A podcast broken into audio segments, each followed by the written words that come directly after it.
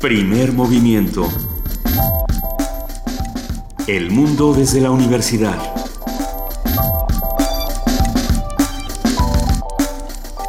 Siete de la mañana con tres minutos. Estamos aquí en el 96.1 de FM Radio UNAM. Yo soy Juana Inés de ESA, en ausencia de Luisa Iglesias, que está de vacaciones. Y está conmigo Benito Taibo. Yo soy Benito Taibo, que está en ausencia de Luisa Iglesias. Ah, y es un y, inmenso... presencia de siempre, ¿no? y, la pres- y siempre estamos aquí y es un placer. Ah, por favor, escríbanos. Estamos en arroba P Movimiento en Twitter, en Primer Movimiento en Facebook y en el 55 36 43 39. Díganos que, cómo ven el mundo desde ahí, desde donde están, su casa, su oficina, su coche, eh, la calle, corriendo, porque sabemos que hay algunos que nos escuchan mientras caminan, como Sí. por ejemplo Vicente Quirarte, Como Vicente Quirarte, como... Sí, varias que está personas. por los viveros de Coyoacán a estas horas. Yo creo que dado que manejamos este ritmo vertiginoso, sienten que van como Usain Bolt por la ciudad eh, a, unas velocidades insospechadas. No, en realidad es que nosotros vamos un poco más lentito, pero, pero bueno, Pero no importa. Saludos a Vicente Quirarte y a todos los que nos escuchan. Oigan, ayer comenzó la Convención Nacional Demócrata en la que se nomina ya oficialmente a Hillary Clinton. Y viste mucho, ¿no, Juana Inés? Vi mucho, eh, híjole, aburrido, como chupar un trapo la, la mayoría, la gran mayoría de los de las intervenciones, sobre todo porque te daba la impresión de, de estar viendo algo perfectamente empacado, perfectamente eh, organizado, ya eh, hicieron una, una dinámica que resultó muy aburrida, eh, que donde ponían, digamos, como a personajes que encarnaban las los diferentes puntos de la agenda de la plataforma de, de, digamos, sé, Hillary Clinton. Entonces había una senadora que hablaba sobre las madres que trabajaban y, y había y lo que iba a hacer Hillary por ellos. Y había eh, un hombre homosexual que hablaba sobre los derechos de los homosexuales y, y, digamos como una serie de, de personajes que encarnaban al otro, ¿no? Al que, al que no contempla sobre todo el, el, el programa de Trump y todo, eh, pues todos los discursos, todas las intervenciones iban hacia hay que, hay que, no hay que permitirle a Trump ningún tipo de, de entrada, ¿no? Que yo no sé si, eh, lo platicaremos al rato, porque ese va a ser el, el tema de nuestra mesa del día, qué tanto esto, pues si, si no funcionó, este discurso que lleva un año, si no funcionó, entonces va a funcionar ahora.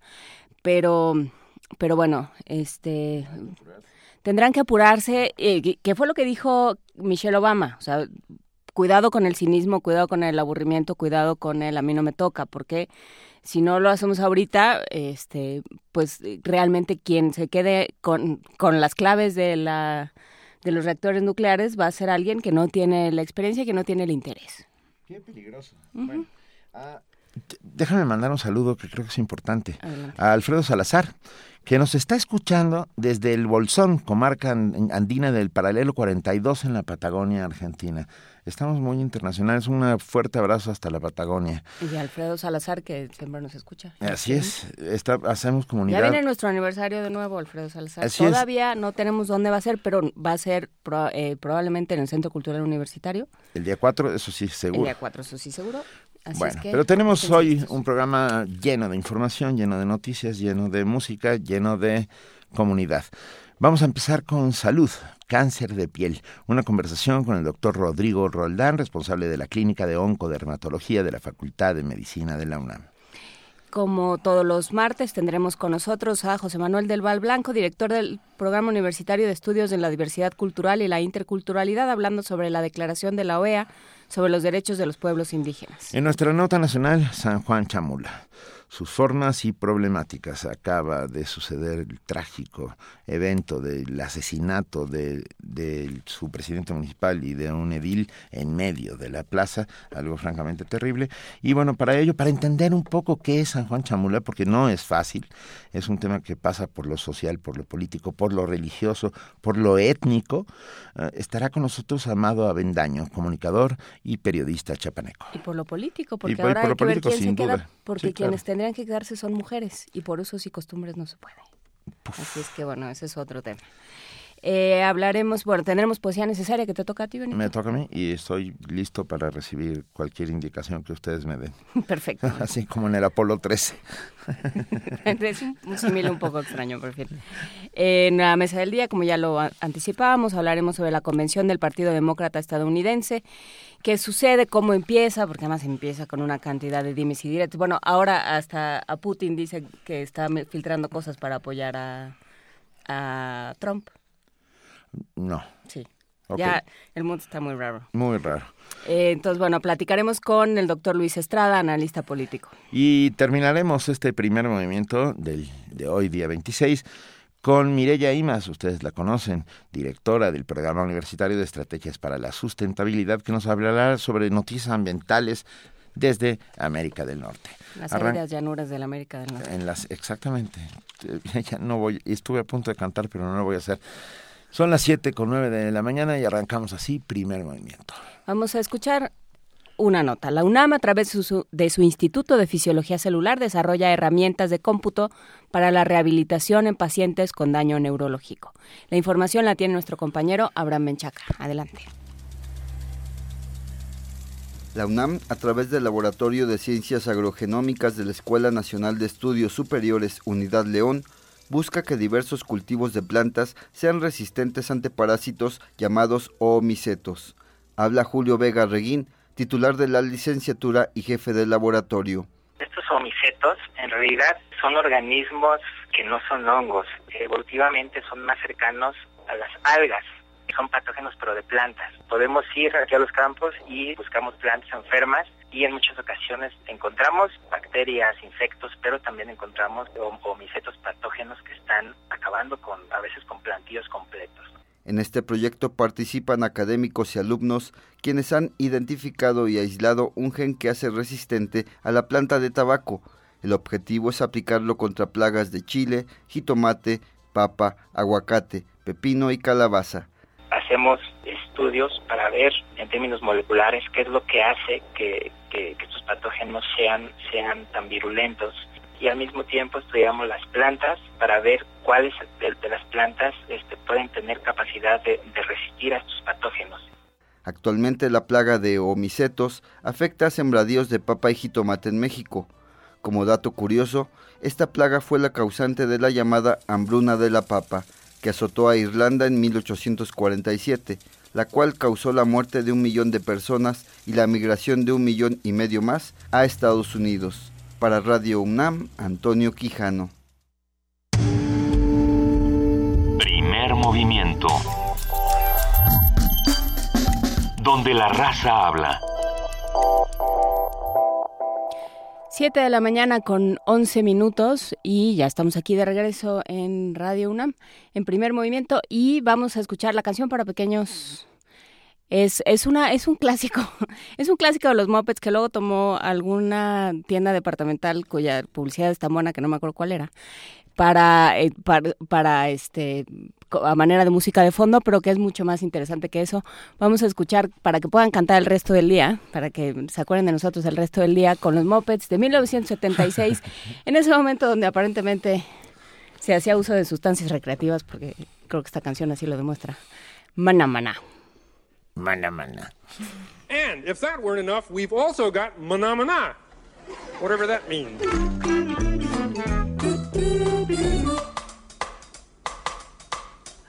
Mına mına. Mına mına. Mına mına.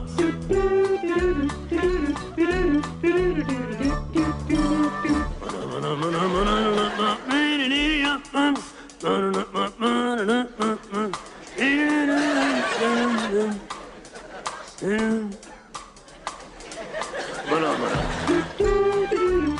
Bana bana. Bana bana.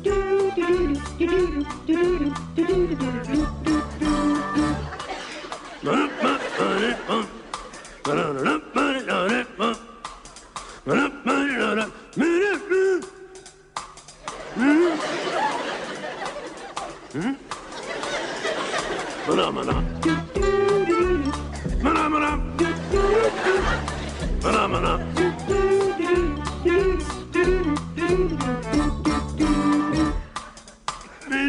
mm, mm, mm, mm, mm.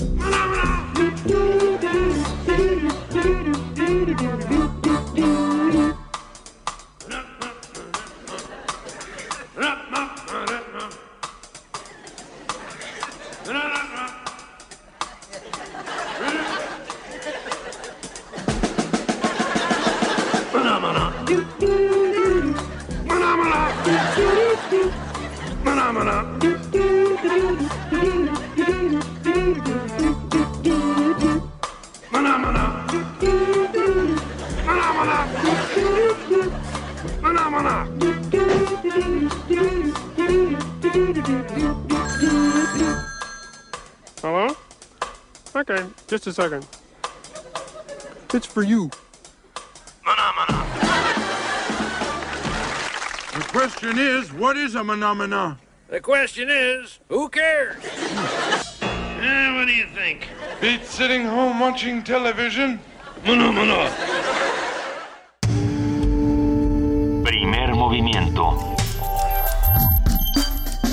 Para afinar el día.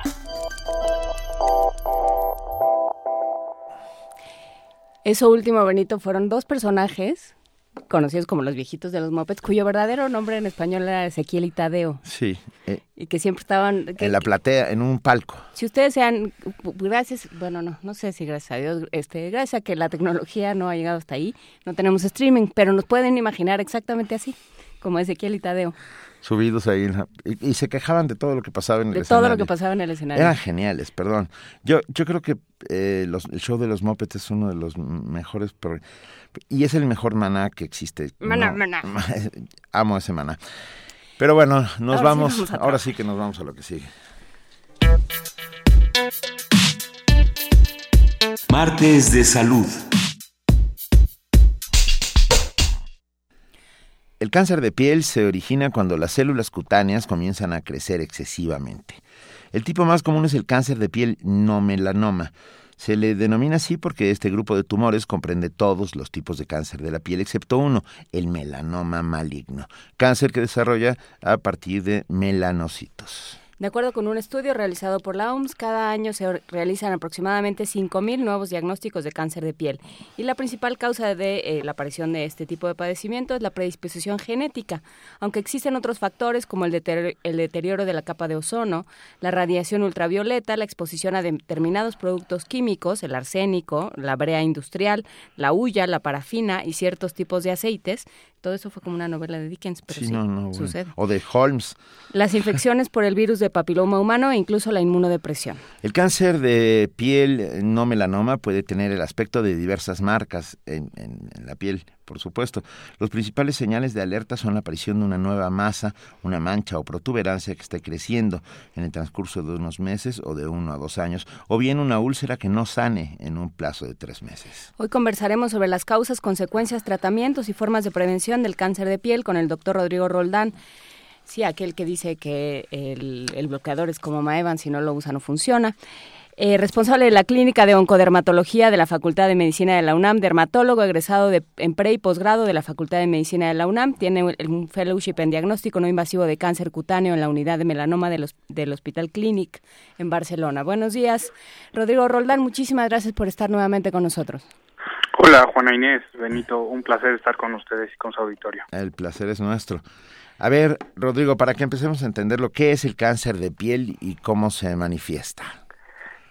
El cáncer de piel es propiamente el desarrollo y crecimiento de células anómalas y normalmente estas células anómalas, en la inmensa mayoría de los casos, el factor o desencadenante común que tienen es la exposición a la radiación ultravioleta emitida por el sol.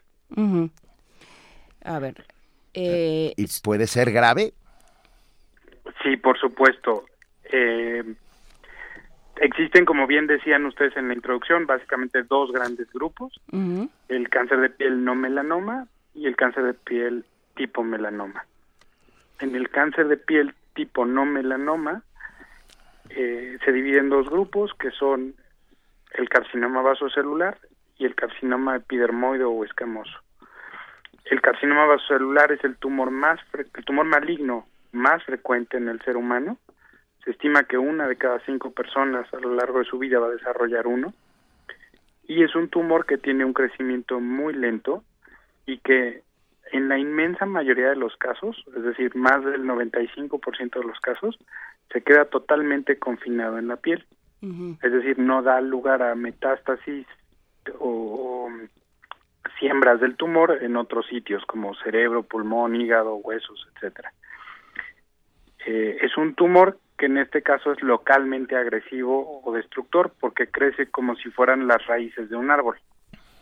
Eh, en este caso no, no se asocia con una elevada mortalidad, pero sí con una morbilidad importante si no se detecta a tiempo. El ¿Qué es? carcinoma Ah. epidermoide o escamoso es menos frecuente, es el segundo en frecuencia, pero este sí es un tumor que puede tener un comportamiento más agresivo. Puede dar lugar a metástasis ganglionares y, eh, bueno, este sí se asocia con una mortalidad más elevada.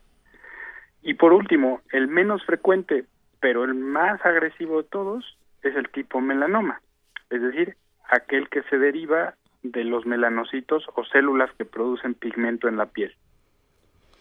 Este tumor, cuando crece más allá de un milímetro de profundidad de invasión. Se asocia con una mortalidad muy elevada y una sobrevida en los siguientes cinco años y crece más allá de un milímetro que puede ser de menos del 50%. Ok, a ver, eh, este, entonces estamos hablando de uno que solo llega a la piel, que no, que no pasa nada, otro que puede llegar a desarrollar metástasis y uno que es eh, enormemente eh, grave, digamos. ¿Sí? As- Así es, son, son básicamente esos tres escenarios. ¿Y cómo, cómo disti- a ver, bueno, primero, ¿cómo prevenir cáncer de piel? ¿Cómo prevenimos? Bueno, decíamos que el desencadenante o detonante más frecuente y hasta el día de hoy más aceptado es la radiación ultravioleta emitida por el sol. En ese sentido, la forma de prevención o las campañas de prevención están más bien dirigidas a evitar quemaduras solares y al uso de medidas de protección como puede ser eh, un sombrero, una sombrilla, manga larga, el uso apropiado de eh, filtro protector solar. Ro- Rodrigo, yo vengo de una generación que se tiraba como iguanas al sol y no solo eso, se ponían aceites, por ejemplo, de coco en para freír pargos, ¿no? O Coca-Cola, se echaban algunos para disque ponerse morenos. Ah, supongo que el índice de cáncer de piel en mi generación debe ser altísimo. Sí, Ah. eh, un poco platicamos de esto la, la, la ocasión pasada. Sí. Yo les decía que hace algunos años el cáncer de piel eh, era una enfermedad considerada de gente de edad avanzada y era una, una más bien una rareza. Pero las cosas han ido cambiando y ahora vemos el cáncer de piel cada vez en personas de edad más joven y obviamente esto va muy relacionado a las conductas, ¿no? Eh, es decir, había una época en que lo estética o socialmente aceptable era ser blanco, la gente incluso se, se polveaba o se talqueaba la cara porque el concepto de belleza estaba ligado con la blancura y ahora está ligado más bien con el bronceado. ¿no? El problema aquí es que no existe tal cosa como un bronceado sano. El bronceado es en realidad una manifestación en la piel de un intento de defensa contra esta agresión de los rayos ultravioleta. Ah, ok. Te Entonces, lo dije, Juan N. Sí, sí. No. Bueno, ya. Eh, a ver, bueno, más allá de, de que yo me haya ido una semana a la playa. eh, a ver, y entonces hay una serie de mitos relacionados con, con el sol, ¿no? Por un lado, sí, eh, que, una, que una piel morena es una piel que se ve más saludable, ¿no? Que alguien muy pálido es alguien que está enfermo. Este, pero ¿qué, qué otros mitos? O sea, ¿con qué se encuentra en, en la clínica de oncodermatología? O sea, ¿qué, qué, ¿Qué qué, casos, qué habría que decirle a la gente? Eso no es cierto. Ok. Lo primero que habría que decirles es esto, que no existe un bronceado sano. O sea, que este concepto de que entre más morena la, este, la piel está uno más sano es falso. Ese es el primer punto. Eh, el segundo sería eh, que no todo lo que viene del sol es malo, o sea, es decir, el sol es necesario para que exista vida en este planeta Tierra, eh, porque nos brinda luz, nos brinda calor, y no cabe duda que en nuestro, en nuestro cuerpo también genera sensación de bienestar, nos ayuda a sintetizar vitamina D para fijar el calcio en los huesos, etcétera. Entonces diría, la exposición al sol como tal no es mala, siempre y cuando no nos quememos o nos ardamos la piel, ¿no? Estas quemaduras o ardidas de sol son el factor más importante para el desarrollo de cáncer. Y entonces platicamos un poco de esto también la vez pasada. El tema es que uno se va exponiendo a la luz de día o a la luz de sol desde el primer día de vida. Y eh, normalmente los niños, por desgracia, pasan normalmente más de tres horas al día eh, expuestos a la luz sin ningún tipo de protección y ningún tipo de educación, ¿no? Eh, no hay campañas de salud pública dirigidas a prevenir este tipo de cáncer.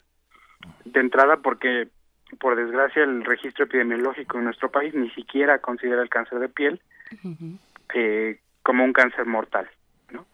Eh, pero no se toma en cuenta los enormes costos que genera al sistema sanitario y obviamente el deterioro en la calidad de vida para alguien que tiene a lo mejor un carcinoma celular que no se va a morir de eso, pero pues que le puede dejar una cicatriz permanente en el rostro. La incidencia en cánceres de piel en los últimos años habrá subido, Rodrigo Roldán, a causa del agujero en la capa de ozono, por ejemplo, o sea, esta protección natural que teníamos sobre nuestras cabezas y que va desapareciendo lentamente? Yo creo que va todo muy de la mano, Benito. O sea, mm. Sin duda hemos deteriorado el medio ambiente y, alguna repercusión tenía que, pasarnos, ¿no?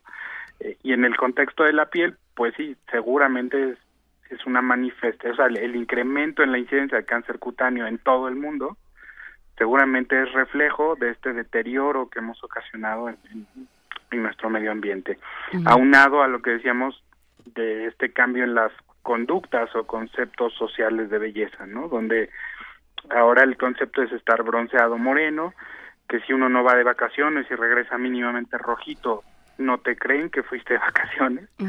eh, entonces va, va muy de la mano todo esto, ¿no? Es decir, la, la conducta social, el deterioro del medio ambiente y sin duda refleja la necesidad de una falta de educación respecto al cuidado adecuado de la piel y la prevención de este tipo de cáncer. A ver, y yo volvería al tema de los niños, o sea, sí, idealmente, ¿no? No sé cuáles sean las estadísticas a este respecto. Yo me imagino que la cantidad de exposición ha bajado conforme han ido bajando, bueno, o modificándose ciertas conductas eh, sociales, ¿no? Que pasan por las ciudades, por las áreas verdes, por la seguridad, por un montón de cosas, ¿no?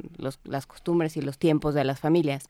Pero, digamos, idealmente, si un niño mm, juega en el recreo, este, sale al patio a andar en bici o a pegarle un balón o a ver a sus amigos, lo que sea, ¿tendría que tener protección solar? Idealmente sí, todos los niños, todos los días tendrían que tener, o sea, todas las personas, pero digamos también los niños. Por supuesto, porque de hecho la piel en los niños, sobre todo en los menores de 6 años, es una piel más inmadura. Es una piel que es mucho más frágil o susceptible, ¿no? Eh, en ese sentido, pues probablemente este grupo sería uno de los más vulnerables y a los que más deberíamos dirigir eh, campañas de educación, ¿no? Un poco les decía yo que esto es un tema de crear hábitos, ¿no? Igual que les enseñamos a cepillarse los dientes después de los alimentos para no tener caries, deberíamos enseñarles a proteger sus ojos, su piel y sus labios para que no se vean dañados por la radiación ultravioleta. Porque en general eh, la protección al sol, o sea, quienes utilizan bloqueador son a lo mejor personas que tienen susceptibilidad o, que, o, o las mujeres por un tema cosmético, este, pero pero no sé si tenga, eh, no sé si lo que tenemos que hacer es decirle a todas las personas que todos los días tienen que usar protección solar. Sí, sin duda, ese sería el mensaje más importante. Ese es el mensaje en cuanto a educación más importante.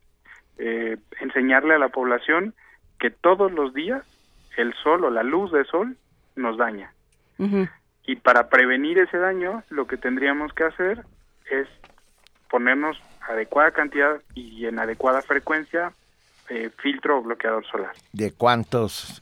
¿De cuánto? Porque hay de, hay de muchos, ¿no? Hay de 30, de 20, de 50. hay hoy en día un, una invasión De, en cuanto al factor de protección, las texturas, etcétera, ¿no? Eh, ya literalmente digo que ya no existe pretexto para no usarlo, ¿no? Porque ya existen muchos que eh, son incluso sustituto de maquillaje, algunos que justamente te dejan la piel más bien muy mate, unos que se absorben muy rápido, Otros que están, unos apropiados para zonas pilosas. eh, en fin, en cuanto a texturas ha habido realmente una revolución que parece ir eh, favoreciendo que cada vez tengamos menos pretextos para no utilizarlo. ¿no? Incluso hay uno que se puede aplicar sobre los párpados y prácticamente no produce ningún tipo de irritación. ¿no?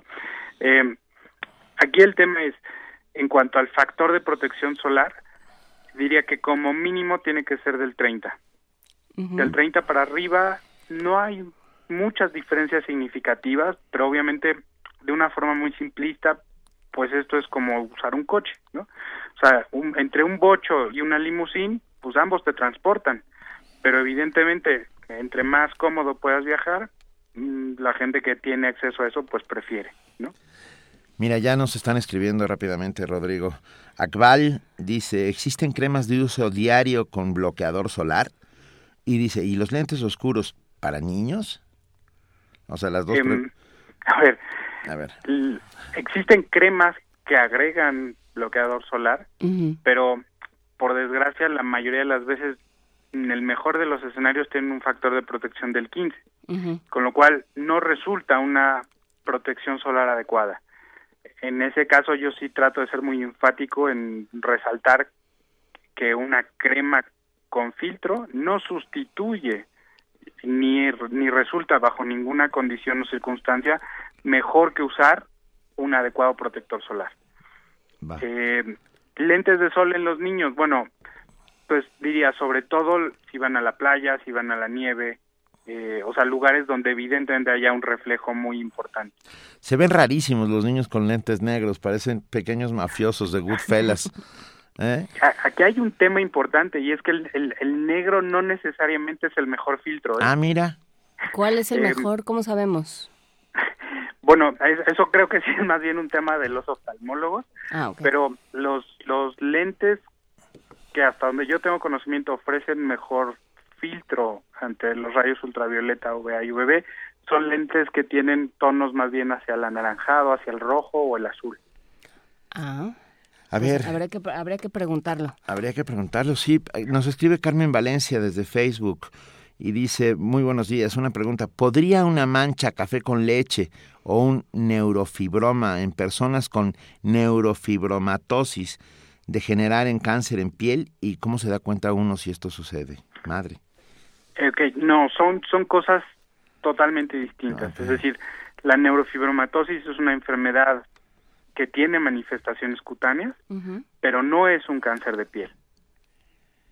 Ah, Va. Entonces, este, digamos, son cosas distintas. Ya sabemos cómo protegernos, ya nos lo has contado, hay que usar eh, factor, eh, cremas de protección solar y sombreros si es necesario.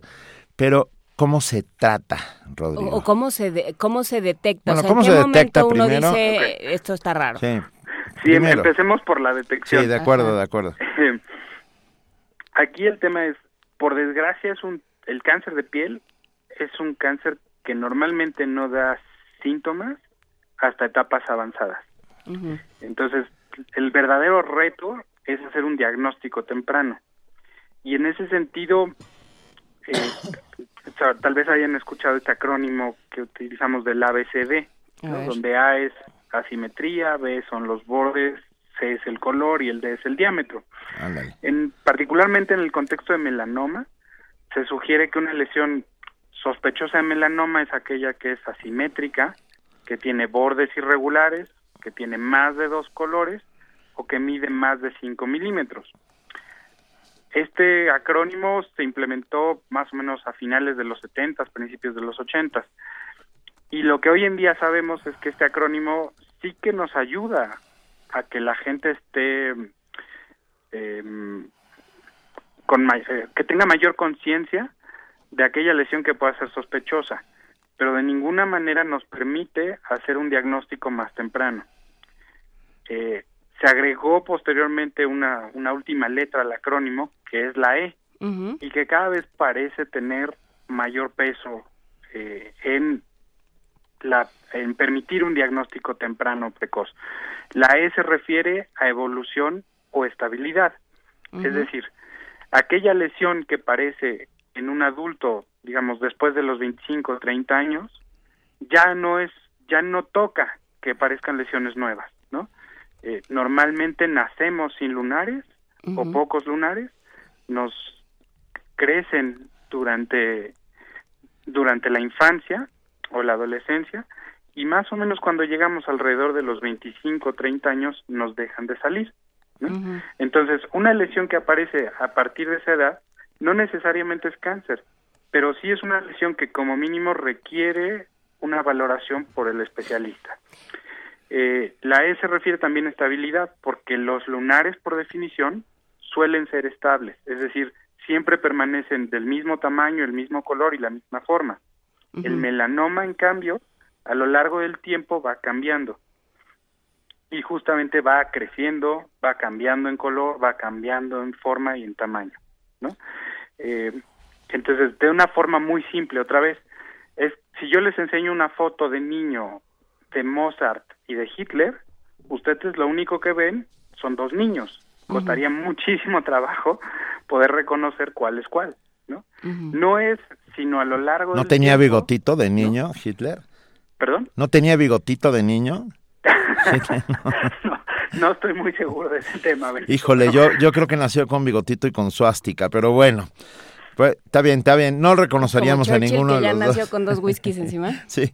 ¿Y Está- entonces? Estamos de acuerdo, no lo reconocerías. Entonces, en ese sentido, justamente las personas que nos entrenamos y nos dedicamos al diagnóstico oportuno del cáncer de piel, nos basamos normalmente en, en auxiliares de diagnóstico que nos permiten reconocer el melanoma y el cáncer de piel no melanoma desde etapas muy incipientes, es decir, desde lesiones milimétricas. ¿no? Eh, obviamente, como mencionábamos al principio, la detección temprana es lo único, co- pese a los avances en cirugía, quimioterapia, eh, terapias biológicas, etcétera, al día de hoy el determinante más importante en el pronóstico y sobrevida de un paciente es la detección oportuna. Va. Y a partir de esa detección oportuna, ahora sí ya los tratamientos. Hay, hay, es curable. ¿Eh? Exacto, exacto. Aquí sí, el tema, el, el tema de tratamiento, en la inmensa mayoría de los casos, es quirúrgico. Ah. Eh, y una buena cirugía deja completamente curado al paciente si se detectó en etapas tempranas. Eh, en el tema de melanoma decíamos, el tema es el crecimiento más allá de un milímetro en profundidad en la piel, donde ahí sí ya el pronóstico se ensombrece y es necesario recurrir a otros auxiliares de diagnóstico como el ganglio centinela, eh, otros estudios de extensión, ¿no? Para determinar si la enfermedad se ha dispersado o diseminado a otros, a otros órganos. Ok, y nos preguntan ya para, para terminar, eh, Akbal, nos pregunta, ¿cualquier dermatólogo puede diagnosticar en caso de dudas de cáncer de piel algún lugar recomendado? Pues me imagino que la clínica de oncodermatología de la UNAM, pero te dejamos los micrófonos para hacer el comercial, Rodrigo Roldán. Muchas gracias, Juana Inés. Eh, sí, en principio cualquier dermatólogo tendría que ser capaz de reconocer el cáncer de piel, ¿no? Pues finalmente para eso nos entrenamos. Pero habemos unos cuantos que nos, diría, subespecializamos, ¿no? Eh, y entonces, al día de hoy, los aquellos dermatólogos que utilizan esta técnica que se llama dermatoscopía, eh, tienen mucha mayor capacidad de reconocer de forma oportuna el cáncer de piel que aquel dermatólogo que se basa solamente en su experiencia o en el ojo clínico. Eh, la clínica de oncodermatología de la Facultad de Medicina de la UNAM está abierta a todo el público, a toda la comunidad y por supuesto que ahí contamos con las herramientas o los auxiliares de diagnóstico eh, de punta, ¿no? Lo, lo más avanzado. Eh, existen en realidad no más de probablemente seis o diez centros a nivel mundial que cuenten con la tecnología con la que nosotros tenemos. Qué maravilla. ¿Tenemos alguna página, algún... Ya está en Creo nuestra que ya lo Sí, sí, sí. Tenemos una página en Facebook que se llama eh, Cáncer en Piel. Y tenemos eh, los teléfonos para que la gente que esté interesada pueda obtener mayor información o programar una cita. Es el 5623 2300 extensión 41624 o 41625. Perfecto. Pues muchísimas gracias, Rodrigo Roldán, responsable de la Clínica de Oncodermatología de la Facultad de Medicina de la UNAM. Ah, ya Queda- subiremos los- todos los datos a nuestras redes sociales para que quien lo necesite se acerque a ustedes con un enorme gusto. Y queda hecha la, la indicación de que todo el mundo, to- todas las edades y todas las eh, costumbres se ponga bloqueador todos los días Sí, o sombrero. y sombrero. Así es, ese es el mensaje más importante, evitar las quemaduras de sol. ¿no? A lo mejor ponemos de moda de nuevo los sombreros. Una Está- Pamela. Una, Una una Pamela. Pamela, Estaría bueno rosa. Como en Derby. Como en el Como derby en el de derby de Ascot. Kentucky. O de pensaba Kentucky. Kentucky. Ascot es mucho más. Mucho Kentucky más es- elegante. Sí. Así soy, Benito. Te mandamos un abrazo, Rodrigo. Igualmente, Benito, Juan Muchísimas Inés, de gracias. verdad un placer estar con ustedes y soy fanático del primer movimiento no so- que siempre alegra todas mis mañanas camino a la universidad. Te No te mando- preocupes, no es grave. No, un abrazo. Eso, eso es curable. Gracias. Muchísimas gracias. Hasta luego. Un abrazo igualmente Hasta y luego. que tengan un excelente día. Gracias, Igualmente. igual. Vamos a escuchar una Visa. canción, Visa, con Fatumata Diawara. Uko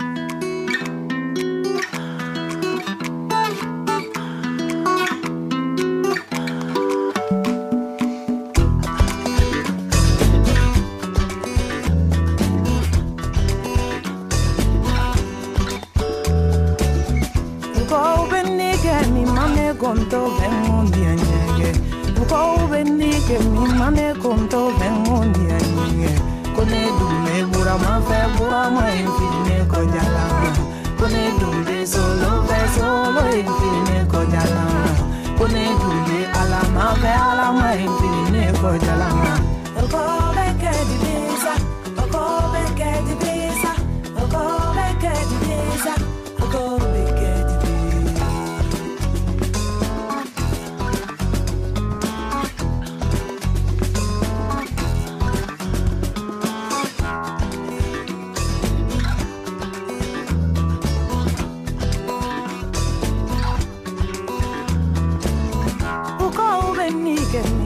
mane contove mondi anyeke uko bendike mi mane contove mondi anyeke kone dule bura mafe bura mafe ne kojala kone dule ala mafe ala mafe ne kojala kone dule solo ve solo filine ne kojala uko beke dibisa uko beke dibisa uko beke dibisa uko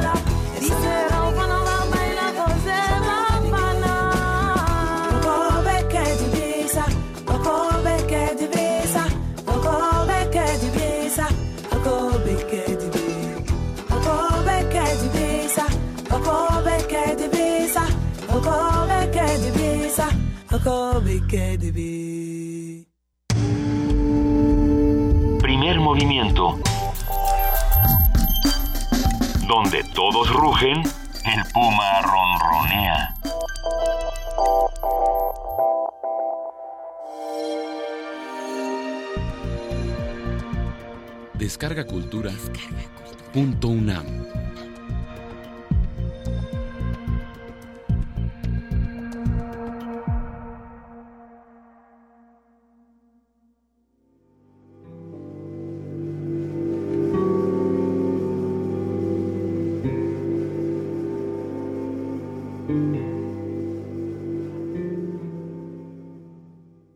de Emily Dickinson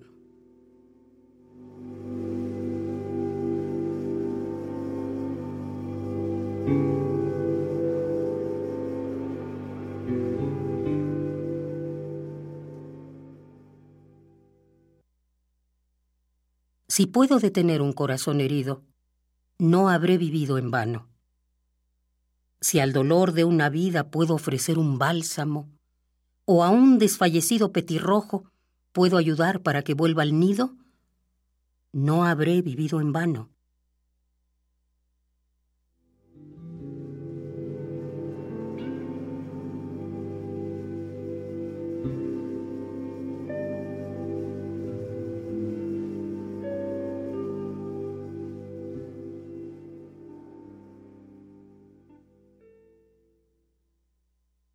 Primero el corazón busca placer, después, a su dolor, alivio, después ligeros anodinos con que su pena adormecer, después solo querrá dormir, después, si esa es la voluntad de su juez, la libertad de morir.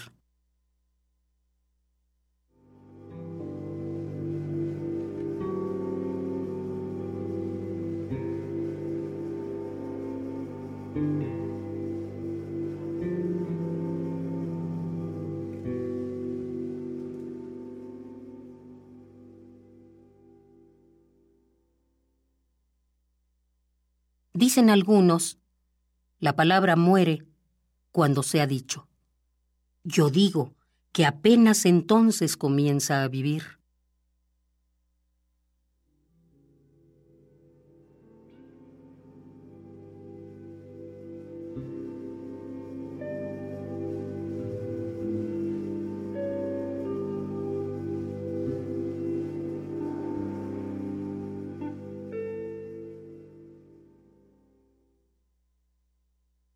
Hay una soledad de espacio, una soledad de mar, una soledad de muerte, pero estas son compañías comparadas con el profundo sitio, la intimidad polar de un alma compenetrada de sí misma, finito, infinito.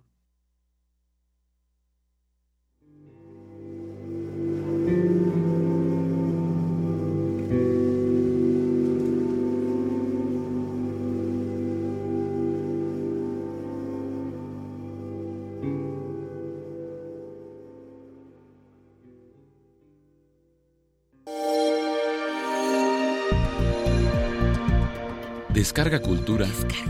Punto UNAM.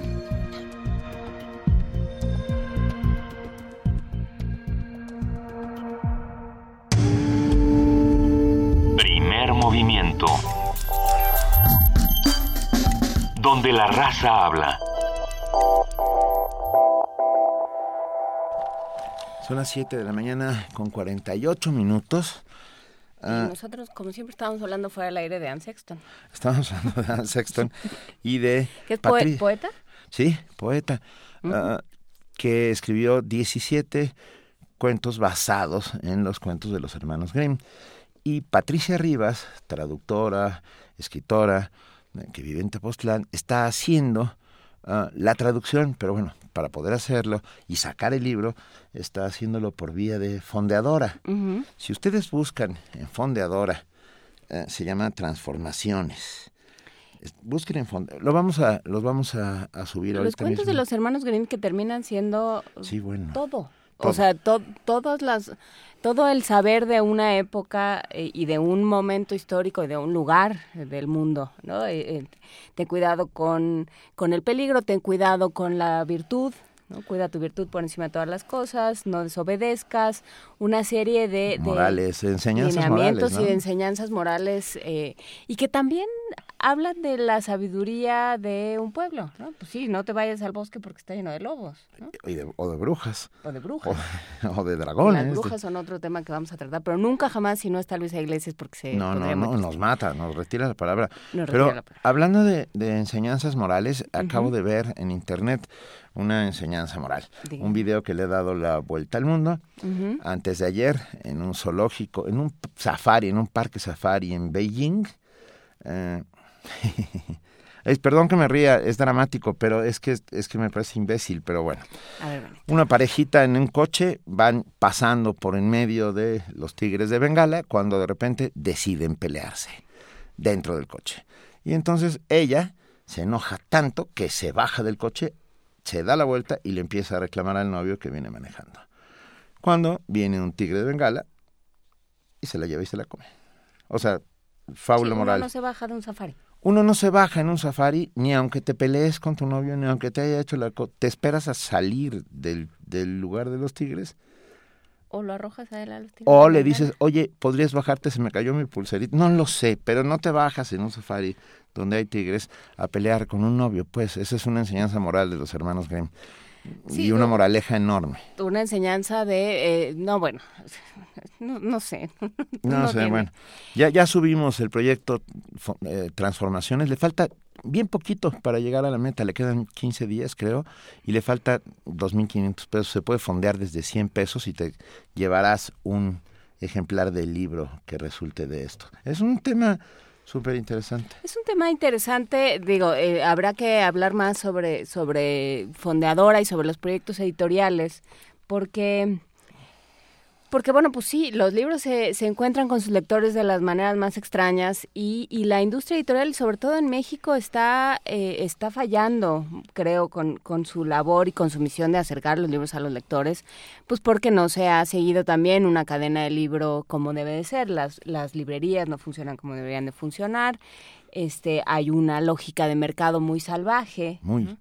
Pero que bueno, así es. Entonces, que vamos ante esto, pues busquemos el sentido, dejemos de pelear con los, con los editores y las librerías que no hacen su trabajo Y, y, hagámoslo por la vuelta. nosotros mismos. Pues sí.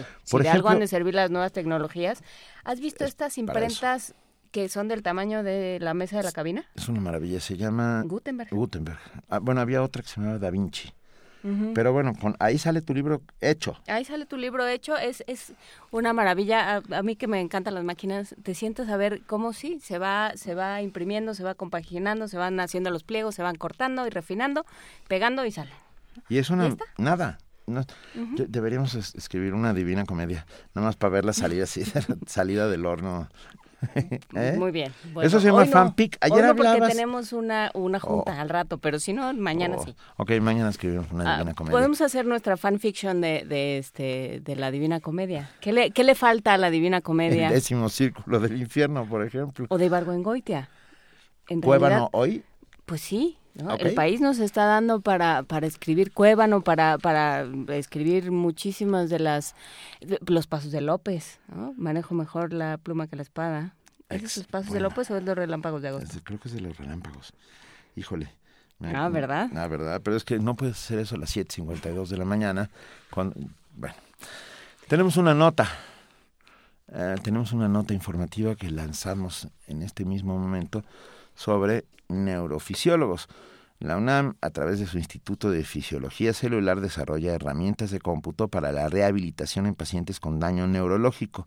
La información la tiene nuestro compañero Abraham Menchaca. En el Instituto de Fisiología Celular de la UNAM desarrollan herramientas de software y hardware con el propósito de apoyar en las terapias de pacientes con algún tipo de discapacidad derivada de un daño neurológico. La responsable del Laboratorio de Investigación y Desarrollo de Aplicaciones Interactivas para la Neurorehabilitación, Ana María Escalante, expresa que el surgimiento de nuevas tecnologías interactivas abre un universo de posibilidades para la generación de instrumentos tecnológicos que permitan la creación de terapias sin necesidad de un acompañamiento constante. En particular, pacientes que padecen accidente cerebrovascular, una de las primeras cosas que eh, ellos necesitan rehabilitar es el movimiento de miembros superiores. Entonces, dependiendo de si el accidente cerebrovascular es en el hemisferio derecho o en el izquierdo del cerebro, se va a ver más afectado el hemisferio opuesto en la movilidad. Ana María Escalante dijo que la pretensión es que estas herramientas tengan un costo accesible y se conviertan en instrumentos de apoyo para clínicas y hospitales. Y tenemos lo que se conoce como un miembro espástico, y esto es un brazo o una mano que están contraídos y que al paciente le cuesta mucho trabajo desde extenderlo y mucho más allá moverlo. Entonces, las primeras aplicaciones que hemos estado desarrollando están enfocadas a pacientes que han sufrido accidente cerebrovascular. Para la académica, en su laboratorio, se pretende conocer el tipo de lesión cerebral, la discapacidad que se produce y los estímulos necesarios para lograr un mejor resultado con las terapias y transferirlo en favor de la población. Para Radio UNAM, Abraham Menchaca. Primer movimiento. Donde la raza habla. Nos escribe Rafa Olmedo y dice, ¿sabrán si puedo usar fondeadora para conseguir dinero y hacer mi empresa similar y así ganar mucho dinero sin hacer nada? Creo que no Mira, estás entendiendo. Sí, el creo que no va por ahí. Eh, no va por ahí de verdad. O sea, No, y sabes qué, me quedé pensando, la convención demócrata de la cual hablaremos después, tuvo muchos momentos y tuvo el momento, yo creo, yo la, me desmayé ahí ya este, de, de, escuchar discursos, porque también es que los discursos políticos pueden ser una cosa espantosa y enajenante, hasta los que están bien escritos, eh, pero me quedé escuchando, me caí desmayada cuando después de que habló Bernie Sanders. Y Bernie Sanders lo que decía es, hicimos de- dijo, a ver, ya sé que hay muchos, porque, porque la, la gente estaba apagada, estaba muy enojada, llega a esta, a- sobre todo los demócratas llegan muy enojados en buena medida a esta convención, porque ellos, muchos querían que, que se quedara Bernie Sanders como candidato. ¿no? no lo suficientes aparentemente, pero eh, él dice, yo sé que hay muchos que están muy enojados con esta, con esta solución. Créanme, el primero, el primero enojado soy yo. El primero que está desilusionado con, con quién se quedó como candidato, pues soy yo. Pero, pero lo que hicimos fue muy importante. ¿no? Hicimos, demostramos que se podían hacer cosas, demostramos que se podía entender la política de otra manera, que se podía entender em, la, la revolución, la, la, la, em, la forma de financiar la política de otra manera. Cada uno de los de las personas que apoyó a Bernie Sanders dio 27 dólares. Y con Ah. eso. ok. O sea, no hubo estos grandes... Este, Sí, fo- fondeadores. Esos estos- sí son esos sí fondeadores. fondeadores, y eso como las compañías Rafa petroleras. Olmedo, más mejor te convendría llevarte con ellos, este, que dan muchísimo dinero, pues porque hay una serie de intereses, ¿no? Entonces dice, pues la política no se compra, la política se financia a- de 27 dólares en 27 dólares. Y a mí lo que me pareció interesante fue su, pro- su planteamiento de esto no se tiene, no se puede acabar aquí. Ya llegamos hasta aquí, nos quedamos en esta etapa del proceso, y luego qué, ¿no? Que yo creo que sería el gran tema eh, de la política postelectoral, ¿no? Y luego qué. Ya llegamos, ya llega hasta las elecciones, ya para variar, este, ganaron los impresentables, y luego qué. En este, creo que es momento, pero también era un grito de unámonos todos contra el, ahí viene el lobo, ¿no? Ah, no, bueno, eso, sí, eso hablando está clarísimo. Green, por supuesto que ahí fue, ahí viene el lobo, yo no sé si va a funcionar, lo vamos a platicar al rato y tampoco creo que lo sepa Luis Estrada, pero bueno, platicaremos un poco más. Y hablando sobre política de diversos tipos, vamos a escuchar con los atemperados el carnaval.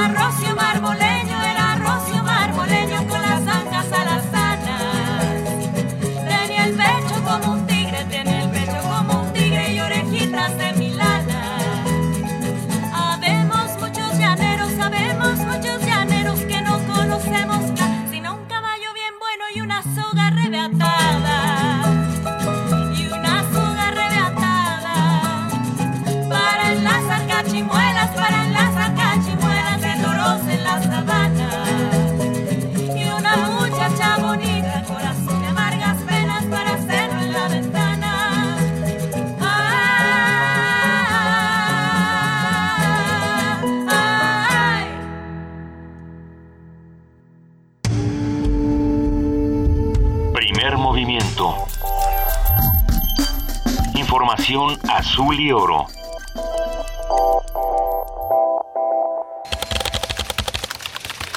Corte informativo. La UNAM.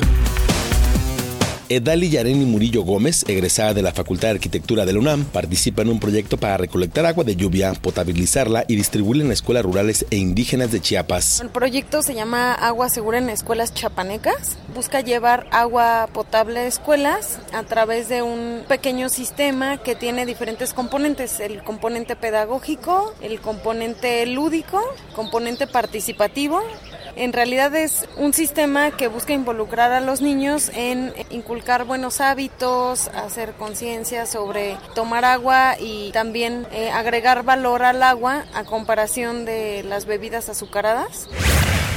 La UNAM presentó el Diccionario Crítico de Género, publicación que aborda de manera innovadora el conocimiento relacionado con el estudio de género. En la obra participan 136 autores y consta de 678 páginas.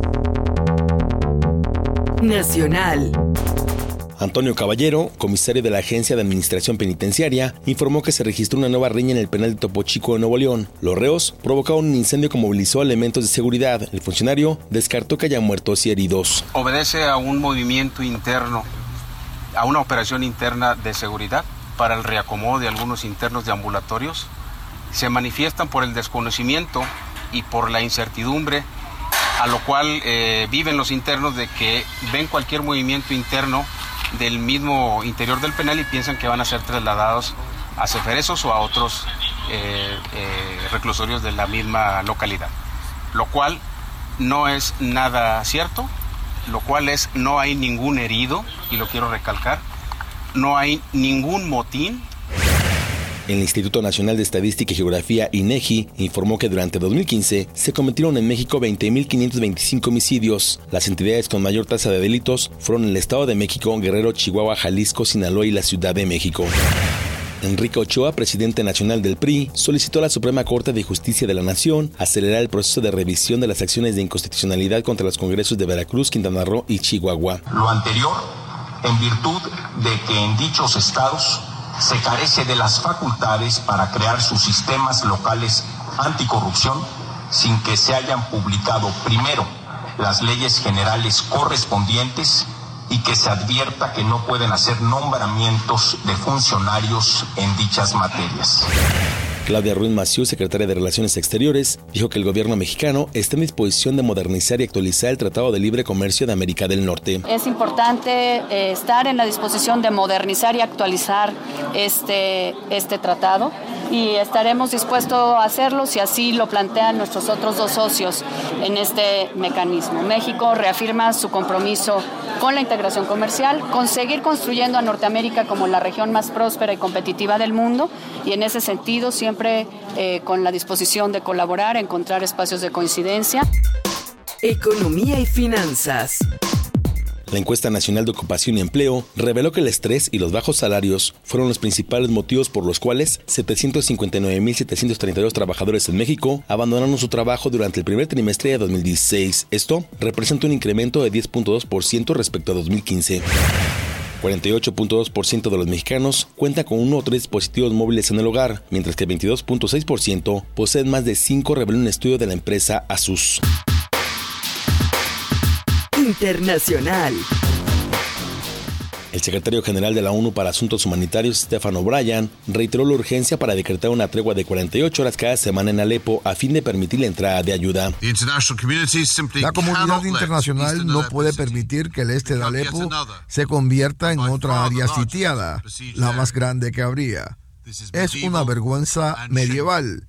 No debemos dejar que esto ocurra. Pero el reloj avanza.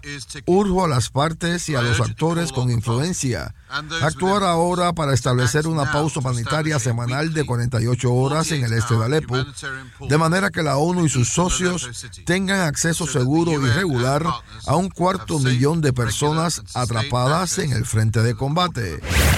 En Japón, al menos 19 personas murieron y 45 resultaron heridas luego de un ataque perpetrado por un hombre armado con un cuchillo. Los hechos se registraron en un centro para personas con discapacidad. Cultura. Arqueólogos del sitio maya de Palenque descubrieron un sistema de canales hidráulicos subterráneos construidos bajo el templo de las inscripciones donde se encuentra la tumba del gobernante Pacal. Hasta aquí el reporte, en hora más información. Radio UNAM, clásicamente informativa. Primer movimiento. Donde todos rugen, el puma ronronea. De las vistas de Salvador Toscano a la época de oro. De la nueva ola a lo experimental. Del celuloide a la era digital. Filmoteca UNAM. 55 años de preservar la memoria fílmica. Acervo y restauración, hemeroteca, banco de imágenes, producción, cine en línea, talleres. Circuito Mario de la Cueva, frente a la Facultad de Ciencias Políticas y Sociales. Entra a www.filmoteca.unam.mx. En redes sociales somos Butaca UNAM. Ahí encontrarás la oferta visual que tenemos para ti. Filmoteca UNAM. Habla Ricardo Anaya. Este año logramos el mayor triunfo en elecciones para gobernador en toda la historia del PAN. Gracias a todas y a todos los que creyeron en la Fuerza de Acción Nacional y en sus alianzas. Hoy tenemos un enorme compromiso. No les vamos a fallar. El PAN está de regreso, listo para construir el México del mañana. Ya juntos lo demostramos. De que se puede, se puede. Ricardo Anaya, presidente nacional del PAN. A 52 años de la Declaración de los Derechos Civiles en Estados Unidos, la Cátedra Nelson Mandela de Derechos Humanos en Cine y Literatura y el Museo Memoria y Tolerancia presentan la exposición Martin Luther King, Un sueño de igualdad. Talleres, cine debate, charlas y mesas redondas en el Centro Cultural Universitario. Cátedra Nelson Mandela de Derechos Humanos en Cine y Literatura. De julio a octubre de 2016. Toda la programación en cultura.unam.mx diagonal Mandela. Movimiento. Donde la raza habla.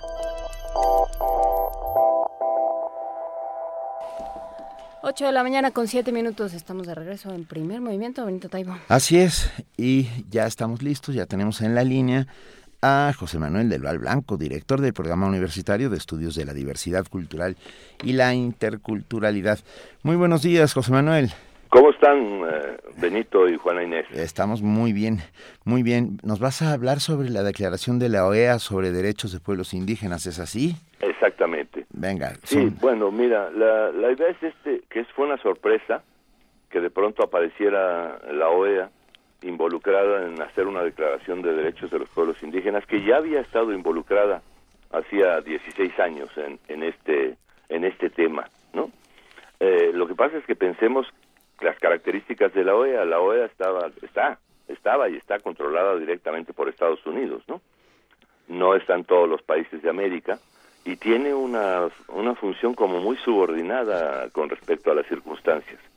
Se había metido en un problema enorme de, de- de crispación de los países con los intentos de penetrar en Venezuela, ¿no? Convertirse en, en- en dictamen de Venezuela, en fin.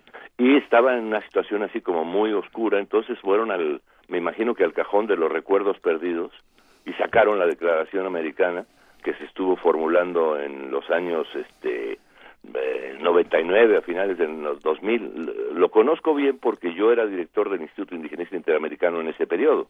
Entonces conocí el proceso efectivamente y conocí por qué se clausuró o sea por qué no se llevó adelante esta esta esta declaración en su momento ya estaba había estado establecido el convenio 169 de la OIT y establecía un conjunto de, de- legislación no a nivel de convenio internacional y esta era una declaración o sea sin valor eh, vinculante ninguno que re- reducía la- lo que ya se había establecido en, en el convenio de 1989 no en ese sentido fue una discusión además yo hice la discusión con líderes indígenas y con el propio secretario de la OEA en ese momento que era César Gaviria y se llegó a la conclusión de que era irrelevante hacer un- una cosa que era menor que la del ciento, ¿no? Pero ahora en este momento de pronto la sacan invitan a cuatro indígenas del continente, eh, digo, cuatro indígenas del continente eh, con 35 países discutiendo, eh, eso me parece eh, una barbaridad evidentemente, y así de una manera rápida sacan esta declaración. Y es una, digamos, es una tomadura de pelo la declaración, ¿no? Es, es, está muy por debajo del convenio 169 de la OIT y muy por debajo de la Declaración Universal de los Derechos de los Pueblos Indígenas. Lo que no entiendo es cómo la firmaron y cómo por aclamación se, se, actualizó en este sentido. ¿no? Entonces, simplemente es de, eh, decir, aclarar, tener claro que esto es una tomadura de pelo. Por ejemplo, eh, eh, lo- el reconocimiento de los pueblos indígenas y el carácter multicultural de las naciones es un hecho ya reconocido en la Declaración Universal. Ahora estos en la declaración ponen el Estado reconoce y respeta pluricultural y multicultural multilingüe de los pueblos indígenas que forman parte integral de nuestra sociedad. O sea, no son las sociedades multiculturales ni, ni, ni multilingües, sino son los pueblos indígenas. Es un asunto de los indígenas eso, ¿no? Digo, eh, a, a estos niveles de la legislación internacional, producir esto como, como, como resultado es francamente vergonzoso, ¿no? Eh, evidentemente. Entonces, lo único que yo quería era un poco que, que veamos claramente que los estándares de, de- legislación internacional están muy por encima de lo que acaba de sacar la OEA. Y la OEA está haciendo una torpeza sacando esto y, y- y aprobándolo por aclamación, ¿no? Y es en una connivencia un poco ahí absurda de los países eh, eh, que no tiene sentido nada más. Era eso lo que quería Benito comentar, ¿no? Sí, pero bueno, a ver, yo me quedo pensando que es mejor tener una declaración que no tener nada, ¿o no? No, cuando yo, yo yo considero que no, Benito. A ver, vale. una eh, o sea, la, la Declaración Universal de los Derechos de los Pueblos Indígenas que firmó ya México, que la, la, eh, participó en la elaboración, tiene muchos más ah, atribuciones que esta. Confunde las cosas. Esta nos mete problemas jurídicos nuevos, ¿no? Porque eh, se- se- los estados van a apelar a esta declaración, ¿no? Cuando los pueblos indígenas van a apelar a la otra declaración. Pero como dos declaraciones sobre los derechos de los pueblos indígenas, una de carácter americano exclusivamente en ese sentido, ¿no? Entonces, eh, la discusión fue esta, yo, y yo lo discutí con los pueblos indígenas, le dije que nos conviene una mala declaración, ¿no? O, o esperar a tener una buena declaración, ¿no? Y el, el resultado fue ese, fue el, el consenso fue que no, que no hubiera una mala declaración, efectivamente, porque las condiciones de la OEA, de discusión de la OEA, perdón, están en un nivel patético, ¿no? Los embajadores de la OEA en, Washington, yo estuve con ellos, los conozco, sé quiénes eran y en qué momento estaban, ¿no? Entonces, en ese sentido, no creo yo que, eh, que, que este, este aspecto de que te doy un poquito, todo es lo que necesitas, pero ya avancé. No es cierto, no hay avance, ¿eh? sino simplemente vamos creando obstáculos para el verdadero construcción de, de, de, de- una realidad nueva, ¿no? En la medida que vamos poniendo limitaciones a la construcción de ella y lo vamos aceptando, ¿no? O sea, paulatinamente en ese sentido. Entonces yo creo que sí, que, hay que hacer una declaración, pero una declaración que ya rompa con los, las ambigüedades efectivas, ¿no? Que es esta, toda esta jurisprudencia del neoliberalismo, ¿no?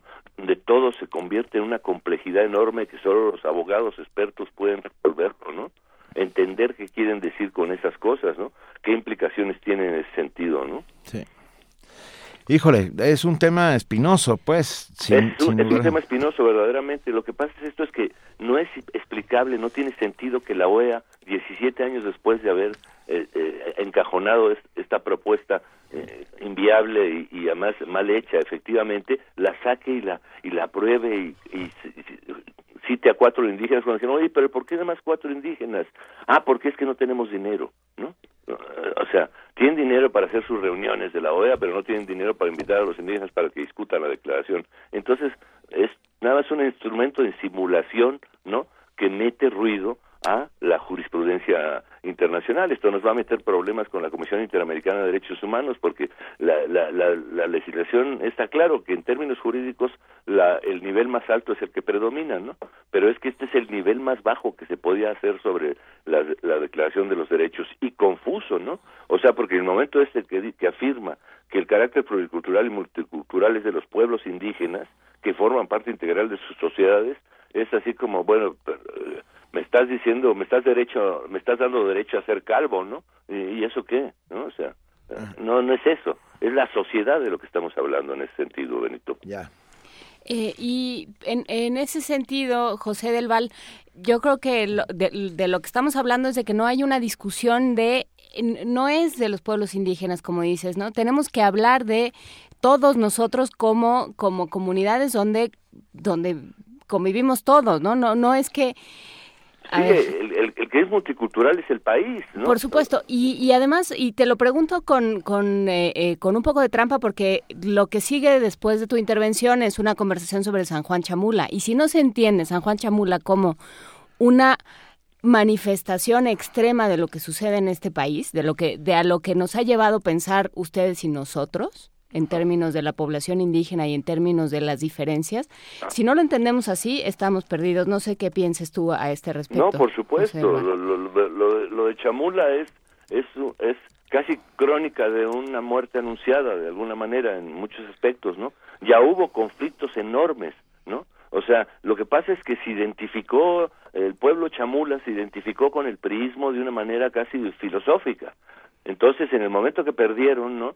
Se, se, generó un problema, pero recordemos nosotros que las primeras expulsiones por conflictos religiosos en Chiapas fueron los chamulas, sí. que expulsaron a 15 mil habitantes, ¿no? Que, que, que, fueron a engrosar las, la, la, los márgenes de, de, de, de San Cristóbal de las Casas, ¿no? Y ahora es lo mismo, es el, el, el, manejo de los recursos. Ahora lo que pasa es que fue el verde el que se disfrazó, ¿no? Además es cuando ve uno, va uno a San Juan Chamula, ve el Palacio Municipal pintado de verde y junto a un edificio casi del mismo tamaño pintado de rojo, que es el del PRI, ¿no? Entonces es así como una locura y además el manejo de los recursos en Chiapas, que es la locura, y el mm. pueblo, o sea, habla eh, y es, esto que pasó en Chamula está pasando en otros sitios, sí. está pasando en otros sitios de México, y está pasando en Michoacán, y está pasando en Guerrero, y está pasando en muchos sitios donde el Estado ya ha demostrado la absoluta ineptitud para procesar los, los, los conflictos, ¿no? Siempre sí. llega tarde después, o sea, se, se, se, sucede un conflicto y tres horas después llega la Policía Federal, el Ejército, el Ministerio Público y, y, y, y recogen casquillos, ¿no? Del, del suelo y, y no recogen la, y no, no, saben qué pasó ni, ni, ni saben cómo detenerlo, ¿no? Pero resulta que en la región, desde la mañana temprano del día que pasó lo que pasó, por toda la carretera de San Cristóbal hacia hacia hacia eh, Chalma, eh, decía, ah, este, cuidado con los, no, no a Chalma, a, a Chamula. A Chamula. Este, eh, decía, no va, no salgan de sus casas, cuidado, va a pasar algo. O sea, letreros puestos en, en los árboles y en las paredes, ¿no? O sea, ya era un asunto que se venía a venir, ¿no? Efectivamente. Oye, eh, José Manuel, de, sí. te propongo, ah, es que de repente con todo esto vino a mi cabeza unas siglas, que es ILB, Instituto Lingüístico de Verano. Uh, a ver si nos hablas un poco de esto la semana pasada, porque también... La semana que entra. Ay, la semana que entra, perdón, la semana pasada dije, no, ya estoy. Bueno, la semana que viene, ¿no? Porque e, ese es un tema del, no, correcto, que lo hemos olvidado, bien, ¿no? Sí, no tiene mucha importancia porque además ha, ha tenido, eh, su pres o sea, ha tenido... Eh, importancia en la constitución del Instituto Nacional de las Lenguas Indígenas y en la lógica con la que se está manejando la estructura de las lenguas de México. Entonces sí creo que es importante discutir a esto porque fue una institución que metió Cárdenas, pero que la sacó el Senado de la República, ¿no? Eh. Eh, entonces podemos hacer, si, si quieres, en la próxima intervención lo tocamos este asunto. Va, sería buenísimo. Bueno, te, pues. te, mandamos por lo pronto un enorme abrazo, José Manuel del Val Blanco, director del Programa Universitario de Estudios de la Diversidad Cultural y la Interculturalidad. Gracias por acompañarnos, José Manuel. Gracias a ustedes y buenos días. Vale. Primer movimiento. Donde todos rugen, el puma ronronea.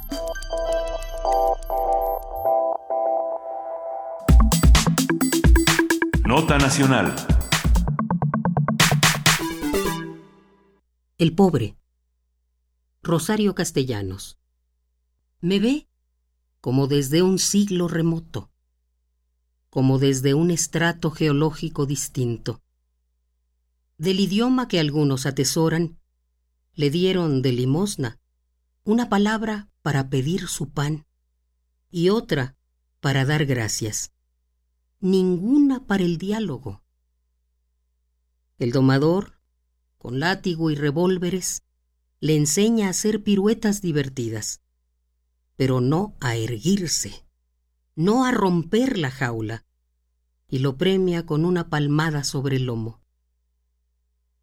Aunque son tantos, nunca se acabarán, prometen las profecías, cada uno cree que es el último sobreviviente después de la catástrofe de una especie extinguida. Allí está, receptáculo de la curiosidad incrédula, del odio, del llanto compasivo, del temor. Como una luz, nos hace cerrar violentamente los ojos y volvernos hacia lo que se puede comprender. Nadie, aunque algunos juren en el templo, en la esquina, desde la silla del poder o sobre el estrado del juez, nadie es igual al pobre ni es hermano de los pobres. Hay distancia, hay la misma extrañeza interrogante que ante lo mineral. Hay la inquietud que suscita un axioma falso. Hay la alarma y aún la risa de cuando contemplamos nuestra caricatura, nuestro ayer en un simio. Y hay algo más. El puño se nos cierra para oprimir, y el alma para rechazar lejos al intruso. Qué náusea repentina su figura, mi horror, por lo que debería ser un hombre y no es.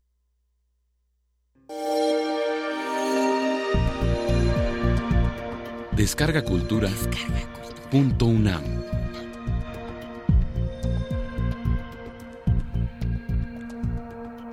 Un atentado violento disolvió una manifestación en la Plaza Central de San Juan Chamula, Chiapas, donde 30 comunidades reclamaban recursos para las mujeres artesanas y obra pública al ayuntamiento. El desafortunado incidente dejó un saldo de cinco muertos, entre ellos Domingo López González, edil del Partido Verde Ecologista de México. Horas más tarde, las autoridades estatales dieron a conocer la detención de seis probables responsables de diversos delitos. De acuerdo con Raciel López Salazar, procurador en la entidad chiapaneca, el móvil del homicidio del alcalde López González cita no es precisamente el reclamo de las obras ni el reclamo del pago de las artesanías. El móvil del asunto, sigue la cita, es que por la vía de la violencia querían recuperar la presidencia municipal. López González, ex militante del PRI, fue el primer edil de la historia de San Juan Chamula en ser reelecto para el cargo. Hoy analizaremos la historia de San Juan Chamula, que no es fácil en lo absoluto, sus áreas, sus áreas de conflicto, sus riquezas y sus problemas, sus problemáticas religiosas, políticas, sociales, de género, con Amado Avendaño, comunicador y periodista chapaneco, al cual agradecemos inmensamente estar esta mañana en Primer Movimiento. Amado. Muchas gracias, muy buen día. Gracias por invitarme, Juana Inés, Benito. Un placer. Eh, el problema de San Juan Chamula viene desde el cardenismo de las épocas en las que estos este grupo finales de los 30 finales de los 30 cuando cuando el, hay un especial énfasis en el indigenismo y esto trae también em, eh, la intervención del gobierno federal en, en las comunidades indígenas de los Altos de Chiapas en especial en Chamula porque Chamula es un municipio digamos el más grande eh, en torno al, a la zona de los Altos de Chiapas, en torno a Chamula y era eh, en torno a San Cristóbal de las Casas, que es con quien más relación comercial se tenía. Sin embargo, eh, la historia del pueblo Chamula es, es una historia de, de, de, discriminación, de explotación y de traiciones. El, el, gobierno los ha utilizado históricamente como carnada política y esto hace que haya un, un, enfrentamiento interno entre las, entre las propias comunidades y, esta normalización de la violencia desde hace mucho tiempo. Vemos, por ejemplo, en, en, en los textos de Ricardo Posas, en Juan Pérez Jolote o, en de eh, Rosario Castellanos en Oficio de Tinieblas, cómo describen la vida de las comunidades indígenas y esta ruptura que hay con la cultura mestiza de San Cristóbal de las Casas, que es profundamente los crueles, los auténticos coletos, ¿no? Que, que ni siquiera ellos se dan cuenta del, del, del, nivel de racismo que se maneja todavía en la zona de los Altos de Chiapas, ¿no?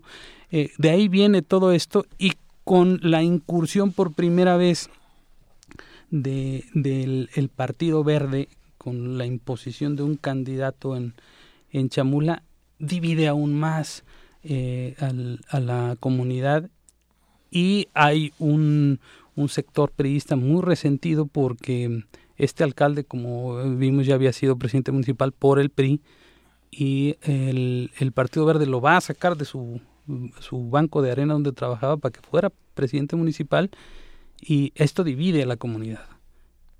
Hace unos meses eh, los, los priistas fueron a reclamarle al, al, gobierno del estado recursos que habían prometido para, para Chamula disfrazaron y se crearon un muñeco de trapo vestido con camiseta del Partido Verde y con la cara de Manuel Velasco y lo fueron a arrastrar en la plaza central de Tuxtla Gutiérrez y pues ya se la tenían sentenciada. La forma de vengarse de, de lo, que, lo que ellos se sienten un agravio es asesinar al presidente municipal del Verde.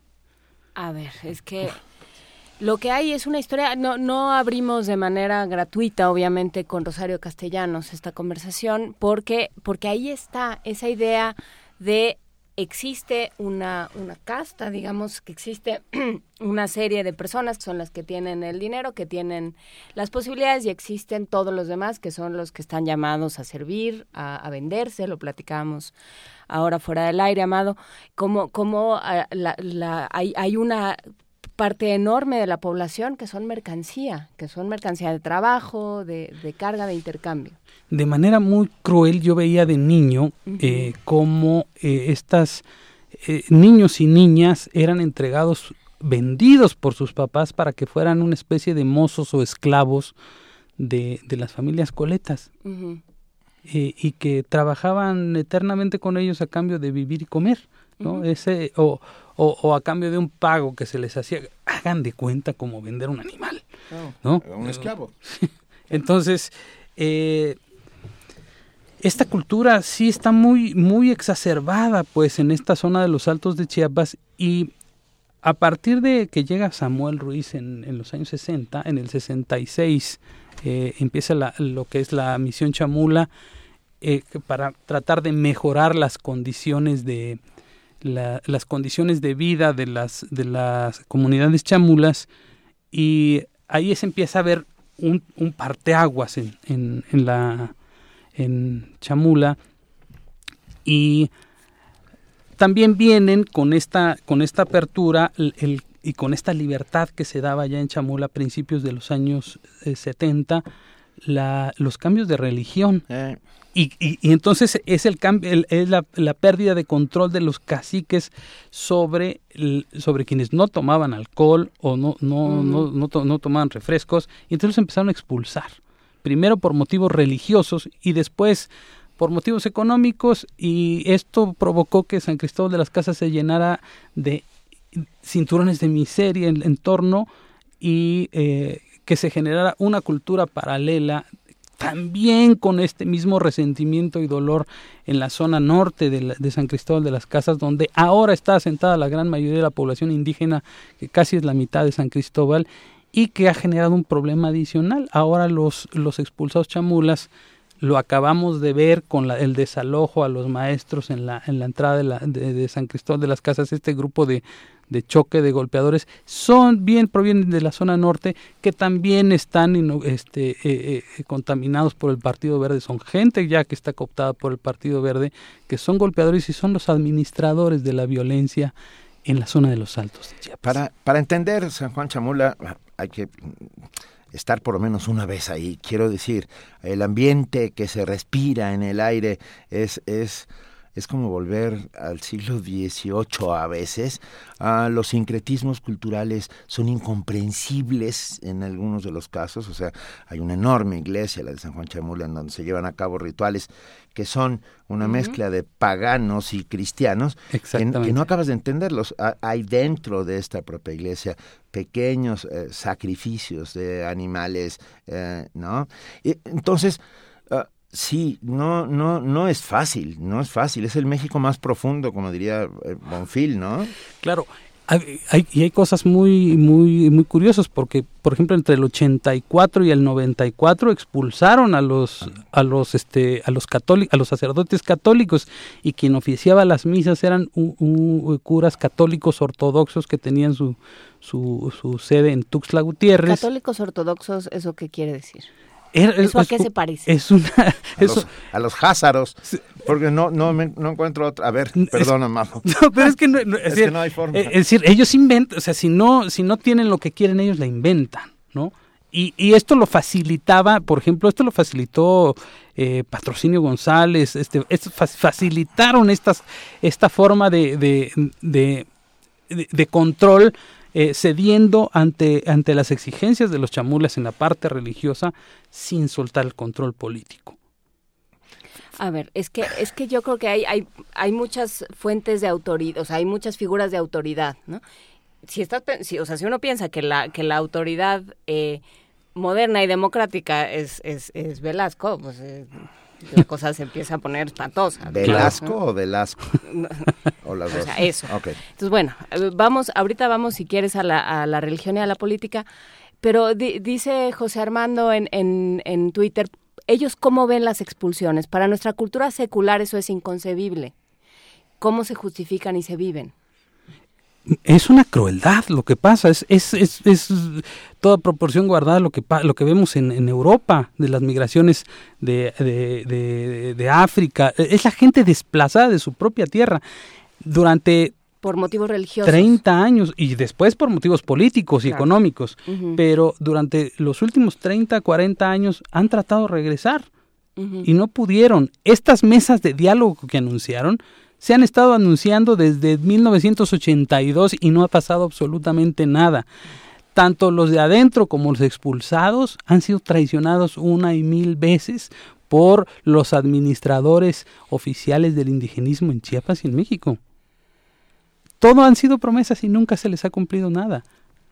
En, este caldo de cultivo de la sin razón y la locura, le sumas los usos y costumbres y entonces ya es todo incomprensible. Quiero decir, por un lado está el tema religioso, por otro lado está el tema político, o sea, el caciquismo del PRI durante muchos años, hoy retransformado o reconvertido en este suerte de Partido Verde, y por otro, los usos y costumbres que impiden que las mujeres puedan ocupar cargos eh, populares en esto sí se diferencian mucho, por ejemplo, con la, con la cultura de los tojolabales, que es en la zona de la selva, donde hay un respeto por la mujer muy distinto.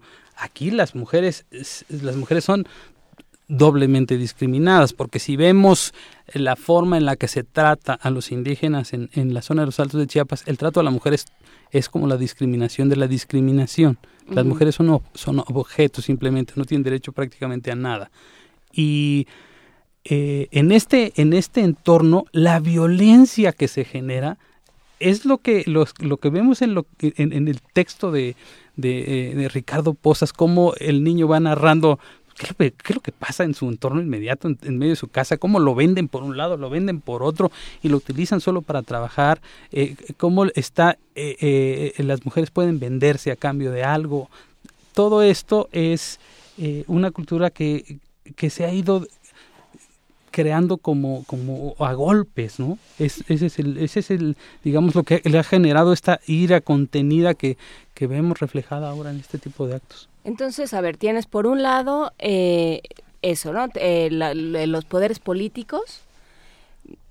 No sé hasta qué punto se puede hablar de, de democracia, por ejemplo, en la última elección, ¿no? O sea, la cantidad de problemas, la cantidad de de eh, irregularidades que se registraron durante el proceso electoral fue fue tremenda entonces no es no es muy fácil hablar de un de un gobierno electo de una serie de gobiernos electos democráticamente pero bueno ahí está digamos esa eh, ese organismo echado a andar em, por otro lado tienes a estos diferentes grupos religiosos, ¿no? Eh, hablaste de Samuel Ruiz en 1966, que parecía que era alguien que podía lograr una cierta unificación y un cierto diálogo.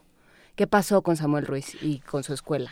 Eh, fracasó el, el, intento porque una de las condiciones era vamos a seguir, pero ustedes tienen que dejar de expulsar personas. Y dijeron, no, mejor cambiamos al obispo. si tenemos que dejar de, hacer lo que los caciques quieren, porque estos, estos caciques vienen del, origen de, este indigenismo de los años 30, entre 30 y 50, cuando jóvenes entonces que eran jóvenes bilingües y que tenían capacidad de interlocución con el gobierno, fueron impuestos para que em, eh, para que controlaran y tuvieran interlocución. Me recordó a, los delegados de los programas sociales ahora, algo así. Y eh, estos, estos fueron los que se convirtieron años después en caciques y fueron heredando estos cacicazgos y tomaron el control de la venta de alcohol, de la, de la venta de refrescos y de las fiestas paganas, que es donde está todo el dinero. Y que son realmente quienes toman las decisiones. Y estos fueron, digamos, tolerados por las autoridades tradicionales. Entonces, esas son las decisiones que se toman en conjunto. ¿Quién, ¿Quién, es el presidente municipal? El presidente municipal se decidía hasta antes de esta elección del año pasado, se decidía por un plebiscito en la en se decidía por el plebiscito quién iba a ser el candidato del PRI, que era el que iba a ganar, pues no había posibilidad de que ganara nadie más. Plebiscito a mano alzada. Exacto. O sea, no no era votación. No, pues. no, no, pero se, era un consenso de quién iba a ser el candidato del PRI. Único. Sí. sí. cualquier partido podía este, poner otro candidato, pero no podían entrar nadie. O sea. Eh, y con esta ruptura, pues se genera de todo el, todo el antecedente que trae una ruptura nueva y un, un motivo más de conflicto. Que termine en esto, ¿no? Por lo pragmático que es, decir, y si ponemos, lo ponemos de verde, ¿qué es lo que hizo el Partido Verde en todo el estado? Dividir, porque en realidad se fueron en alianza en todos lados, menos en Chamula, San Cristóbal y y Comitán. Ahí fueron solos. Solos. Ah, Tuxtla también. Tuxtla pero perdió en Tuxtla el PRI también. El único que ganó fue, fue Comitán, el único que ganó el PRI solo. Todos hemos pensado siempre en el Partido Verde Ecologista como una suerte de apéndice del PRI, pero por lo visto en Chiapas eh, no es así. Está surgiendo como una verdadera fuerza política. El PRI es eh, un apéndice del Partido Verde, pero en realidad ah. es, es el partido, el PRI camuflajeado de verde. Porque obviamente el, el, Partido Verde es Manuel Velasco. Mm. Una vez que no haya Manuel Velasco ya no va a existir el Partido Verde en Chiapas. Entonces todos los políticos que fueron eh, priistas, perredistas, de otros colores, se convirtieron a verdes y en cuanto desaparezca el verde, pues cambiarán como camaleones de color. Sí, eh, Domingo López ya había sido alcalde eh, por el por el PRI. En otro, sí, entre 2008 y 2010. Y entonces, bueno, pues tampoco le habrá costado mucho trabajo cambiarse de playera y se acabó, ¿no? Dependiendo, eh, como ellos mismos lo confiesan, dependiendo de las promesas que les hace el gobierno. Aquí va a haber dinero, aquí va a haber esto, y te cambias para acá. Entonces, y, hemos hablado mucho cuando hablamos de construcción de paz, hablamos de, eh, de procesos de mediación, ¿no? Y yo te preguntaba fuera del aire y no llegamos a mucho, creo que tampoco vamos a llegar. Fue cuando yo pasé. y estábamos, sí. con cara de tragedia eh, ¿Quién puede ser un actor que, media ahí? Mira, ¿Quién tiene eh, autoridad cualquiera podría pensar que la, que la diócesis de San Cristóbal podría intervenir, pero la diócesis de San Cristóbal ya ha tenido conflictos no solo con, con Chamula, sino como vimos en hace un, par de meses que eh, estableciendo, tratando de establecer una mesa de diálogo con, con el municipio de Duxchuk, los este, grupos indígenas llegaron a la diócesis de San Cristóbal, sacaron de ahí al presidente del, del Congreso local, Eduardo Ramírez, y se lo llevaron secuestrado a, a, su pueblo, lo hicieron bailar, lo vistieron de mujer, eh, eh, lo, humillaron y eh, entonces digamos que no existe un respeto como autoridad moral para la diócesis. ¿En qué va a terminar esto? Todavía no lo sabemos porque son rencores muy, muy añejos y lo que va a terminar pasando es que hay que esperar la reacción todavía del grupo del alcalde asesinado porque esto no, en Chamula las cosas no se resuelven con meter a seis personas que iban pasando por ahí a la cárcel, ¿no? Ellos sí saben quién mató a su presidente y ellos van a tratar de hacer justicia por su propia mano, que es lo que han hecho toda la vida, porque ellos tampoco confían en la justicia eh, tradicional, pues, o sea, en la, justicia, federal, la federal más bien. Nos escribe Marcia Pacheco y dice, ya no se habla de usos y costumbres, son sistemas normativos Está bien, son sistemas normativos basados en usos y costumbres.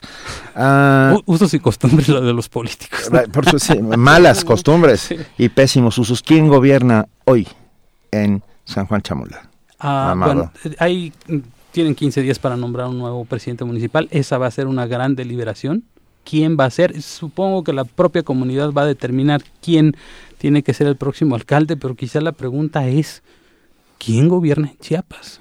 Bueno, eh, tiene Hay razón. Un, un, problema terrible de ingobernabilidad porque esto es una cosa tras otra. La semana pasada fue nota todo el día, todos los días. San y, Cristóbal, ¿no? Y ayer eh, vimos que también un bloqueo el del aeropuerto y, y oídos sordos, un, un, estado descontrolado.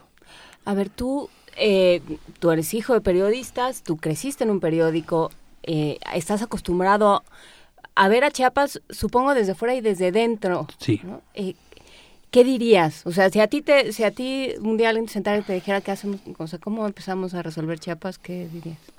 Es que el, el problema es que los gobiernos siguen, siguen en el asunto de la simulación. El último discurso del gobernador es llegaremos hasta las últimas consecuencias, caiga quien caiga y aplicaremos todo el peso de la ley. Puras frases hechas que Caramba. se han repetido a lo largo de la historia. Eso es la confirmación de que no va a pasar absolutamente claro. nada.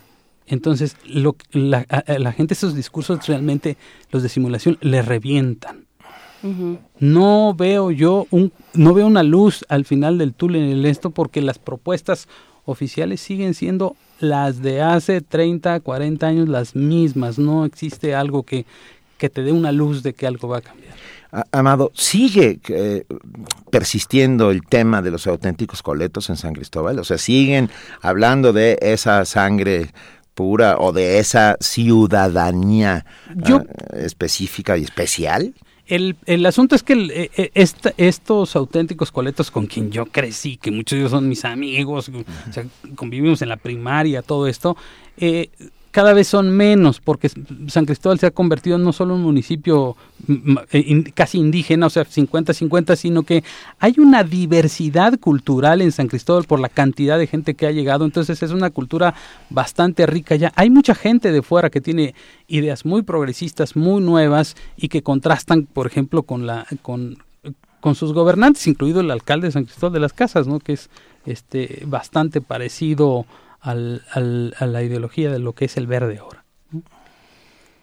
Pues sí, suena... Sí. A ver, es que suena a que, a que nadie se está haciendo cargo. Nos, nos menciona Marcia Pacheco eh, que eh, las asociaciones civiles hacen una intervención comunitaria. Miren lo que hace a Kazak, que no, no la conozco, pero nos vamos a meter a averiguar. Su presidenta era la partera local, era cham, es Chamula.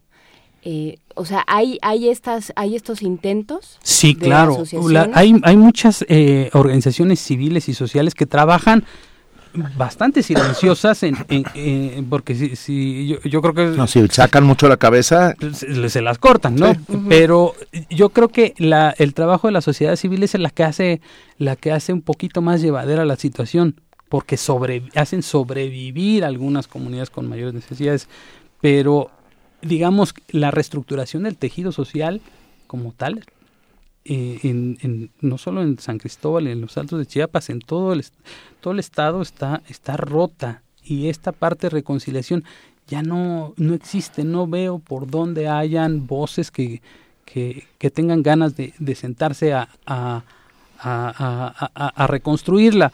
Vemos, por un lado, Hubo un día en Chiapas en que hubieron cuatro manifestaciones distintas de transportistas, de profesores, de, de, empresarios, y no están articulados entre sí, están incluso hasta peleados unos con otros. Si se juntaran todos, el día de mañana tumban un gobernador, pero el asunto es que está todo desarticulado. La sociedad civil eh, pelea con los maestros, los maestros con el gobierno, el gobierno con todos. Déjame preguntarte una cosa, ¿sigue vivo el EZLN? El ZLN sigue vivo en sus comunidades, en sus caracoles, en sus caracoles, este, son bastante excluyentes por este salud propia de ellos, este, casi no te dejan que te metas, yo no he podido entrar.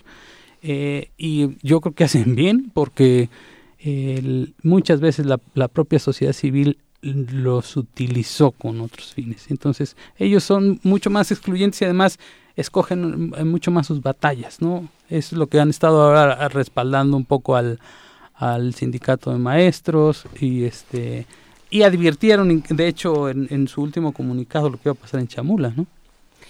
Sí, eh, pregunta sobre expuesto. ¿Entendí bien? ¿Expulsan a la gente de su pueblo por no tomar refresco? Entre otras cosas, ¿no? Por, por, por cualquier pretexto. Empezaron con el alcohol, cambio de religión, primero el pretexto. ¿no? ¿Y, por luego, no consumen? El alcohol es un tema, ¿eh? Sí. Ah, el aguardiente, el posh. Uf, el posh. Yo he visto, he estado ahí más de una vez en, en San Juan Chamula en alguna de las festividades y, y, es muy impresionante el nivel de, de, alcoholismo. De, de, alcoholismo. O sea, la gente tirada frente a la, a la iglesia. Uh, yo, de verdad es, es casi imposible de, de hacer una radiografía uh, con éxito en el sentido de poder descifrar lo que allí sucede. Es como oscuro, ¿no? Todo lo que ahí pasa. No, yo creo que lo que es más complicado, sobre todo, era esto que hablábamos ahora, Amado, es, es pensar por dónde empiezas, ¿no? O sea, cómo, cómo desandas 500 años de camino, ¿no? 500 años de construcción de, de murallas y de, y de odios. Sí, y de exclusión social, por, por otro lado. Sin duda, pero fíjate que una cosa muy curiosa es que existe una relación comercial entre estos grupos empoderados de, de indígenas administradores de la violencia y los propios eh, comerciantes auténticos coletos de San Cristóbal de las Casas que... Uh -huh que a cambio de dinero son capaces de venderle su alma al diablo. Y, y, muchos de ellos empoderaron, por ejemplo, este hombre que se llama Narciso Ruiz, que es el administrador de la violencia en San Cristóbal, es el, el administrador de los grupos de choque, y que eh, ellos lo empoderaron, lo empoderaron y él ahora se vende al mejor postor, ahorita está el verde, entonces con ellos va, pero si los eh, eh, los coletos le dicen te damos una lana porque vayas a desalojar, van y, lo hace sin, sin, sin, sin, mayor problema. Hay una relación económica entre ellos. ¿no?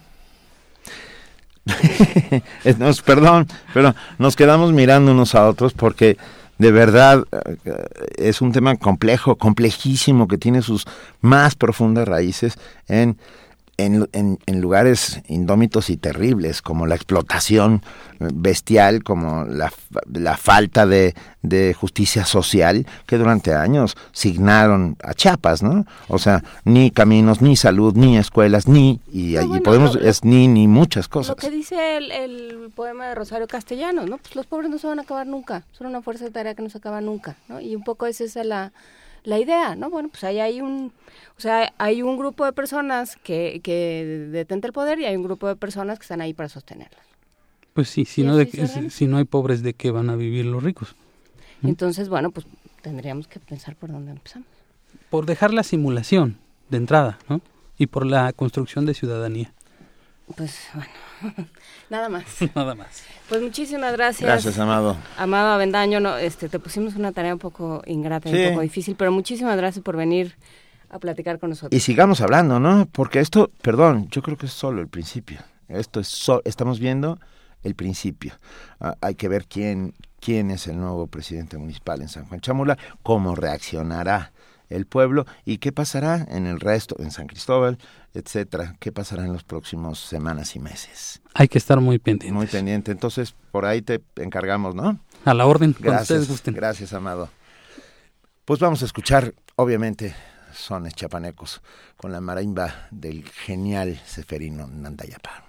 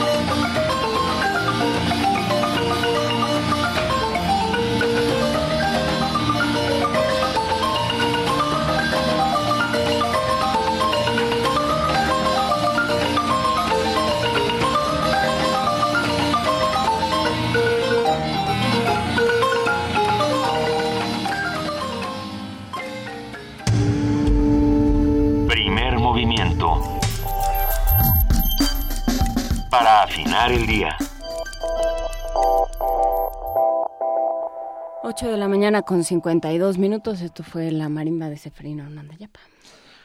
Ah, Está sucediendo en nuestro timeline de... Perdón por la- el anglicismo, no lo voy a usar. En nuestra línea del tiempo de, de Twitter, Ajá. el pajarito, para no decirlo en inglés. Ok, ah, una cosa eh, rara. Ah, por un lado, Paco Barajas se queja amargamente ¿De que se va? de que nomás, se va, nomás da un mes de tour, tantito. regresa y ya no está Luisa Iglesias. Dice, "De res- regreso después de un mes de tour y no está Iglesias ardida en primer movimiento. Me urge terapia. Paco, va a estar una semana afuera, solamente tiene vacaciones como todas las personas que las necesitamos. Pero no, no sé si todas las personas que la necesitamos tenemos vacaciones, pero Luisa Iglesias venturosamente sí, y el resto del equipo de primer movimiento también. también. Pero llega Alex y le contesta a Paco Barajas y dice, así de volubles las mujeres hay que escucharlas diario o se desvanecen. Ay, no. Bueno, sí. Bueno, no sí, sé. hay que escucharlas siempre, querido, y porque si las dejas de escuchar se van a ir. Es- Ah. sí. Claro.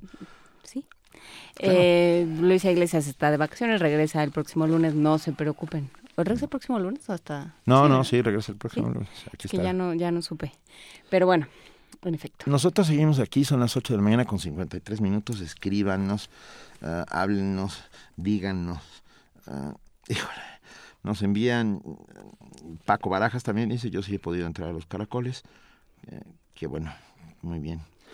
Perdón, me fui muy abajo del- por, del por- por estar viendo, por estar leyendo. Pues Ah, sí, eh, Amo a mi país, dice el sábado un chapaneco subió un video eh, comentando el asesinato del presidente municipal de San Juan Chamula. Dijo que lo mató el pueblo por dar pobreza. Yo creo que es mucho más complejo que eso. Muchísimo más complejo. No, este no es un caso de Fuente Ovejuna. Es un Fuente Ovejuna atizado por la cantidad de cosas que hemos hablado hace, hace unos minutos. No, bueno, es por, porque de alguna forma es una sociedad que se ha sentado y asentado sobre, el, sobre la diferencia, sobre el odio, sobre, sobre la pobreza heredada, ¿eh? sobre, sobre una, una idea muy, muy estancada, muy cerrada de, eh, de quién eres, cuál es tu destino y, y, y de- a qué, qué te toca en la vida. ¿no? Y yo creo que pues de, de ahí no puede partir nada bueno, de ahí todo lo que salga de ahí va, va a salir corrompido. Sí, y bueno, también el tema de las mujeres es bastante dramático de lo que sucede no solo en San Juan Chamula, sino en Chiapas y en el resto del país, en el resto del país donde la, la exclusión y la violencia son el eje, el común denominador de la vida diaria de todas ellas. Bueno, Oye, eh, yo voy a aprovechar este momento para este Para darle las gracias, no, a todas Ah. las personas que ayer me escribieron para decirme cómo podía desbloquear mi teléfono celular, es una es un aviso absolutamente eh, este salvaje para hacer en la radio pública, No, pero bueno, pues si- amabil- si, no. si así lo dije, pues muchísimas gracias por a todos los que me me hicieron favor de, de auxiliarme y de decirme, por ejemplo, si le pides a Siri que te dé la hora, aparentemente se desbloquea y ya no hay ningún problema, o algo así. Sí. Ya no lo intenté porque ya cuando me lo dijeron ya lo había, ya había hecho otra serie de maniobras. es que empezamos desde muy temprano a hacer Empezamos maniobras. a, a jugar, sí, a jugar, desde muy a, jugar a, hacer Steve Jobs unos segundos, pero no lo logramos en absoluto. Pero ya está, ya funciona. Ajá. Escríbanos, háblenos. Ay, va a haber poesía, poesía dentro de un ratito y no me han dicho qué quieren oír, ¿eh? Efectivamente, pero por lo pronto, antes de escuchar poesía, vamos a escuchar una nota. El ser humano mantiene la curiosidad de saber si existe vida en otros planetas. El Instituto de Astronomía de la UNAM pone especial atención en una de las lunas de Saturno llamada Encelado. Y nuestro compañero Isaí Morales tiene la información. T minus 10, 9, 8, 7, 6, 5, 4, 3, 2, 1. And Desde hace mucho tiempo, el hombre ha tenido la curiosidad de saber si existe vida en otros lugares del universo, si es posible transportarse para vivir en otros planetas. Hoy, científicos buscan en un satélite ambas respuestas. Encélado es una de las lunas de Saturno y se ha convertido en un mundo seductor para los astrónomos, debido a que los investigadores se convencen de que puede ser el mejor lugar dentro de nuestro sistema solar para buscar vida. El satélite fue descubierto el 17 de septiembre de 1789 por el astrónomo alemán William Herschel. La doctora Julieta Fierro, investigadora del Instituto de Astronomía de la UNAM, calificó de espectacular al satélite, debido a que sus géiseres expulsan materiales a más de 12 kilómetros de altitud. Como este mundo tiene géiseres que tienen agua y como una de las características de toda la vida en la Tierra es la presencia de agua. Cuando se piensa en buscar vida extraterrestre, se busca sitios donde pudiera haber agua líquida. Esta luna, Encelado, tiene un núcleo rico en silicatos y en hierro y después tiene una capa que es rica en agua y que hay estos elementos pesados como el hierro y el silicio, quiere decir que habría otros elementos químicos tipo carbono, nitrógeno, oxígeno, que son necesarios para la vida. Podría en ese mundo haber condiciones para formar aminoácidos que a su vez podrían ser los precursores de algún tipo de vida en este lugar, sostenida por energía geotérmica. A pesar de que Encélado es pequeño, con apenas 505 kilómetros de diámetro, y está envuelto en un cascarón de hielo, parece ser un mundo habitable. La misión Cassini de la NASA, que actualmente gira alrededor de Saturno, está por concluir sus observaciones al planeta en 2017, pero la científica Caroline Porco, que lidera el equipo de ciencia de imagen de la misión Cassini, quiere enviar una expedición específica a Encélado para buscar signos de vida. Sería interesantísimo encontrar vida en Encélado. Hay dos posibilidades, que sea como la de la Tierra. Como sabes, podría haber habido varios orígenes de la vida en la Tierra de diferentes estilos, pero la que prosperó, pues es la del ácido desoxirribonucleico, porque todos los seres vivientes de la Tierra nos aprovechamos los unos de los otros. Si la vida que se descubriera en ese lado fuera también así, sería muy improbable. Quería decir que hubo un solo origen de la vida, tal vez en algún lugar lejano, que se fue desparramando por el universo. Si la vida allá es diferente, quiere decir que puede haber muchos tipos de formas en que la materia se organiza y crea estructuras tan extraordinarias. Encontrar algún tipo de vida en Encélado sería una gran revelación y la idea de que no estamos solos en el cosmos crecería como la espuma. Además, el descubrimiento de organismos podría responder el misterio de cómo comenzó la vida en la Tierra.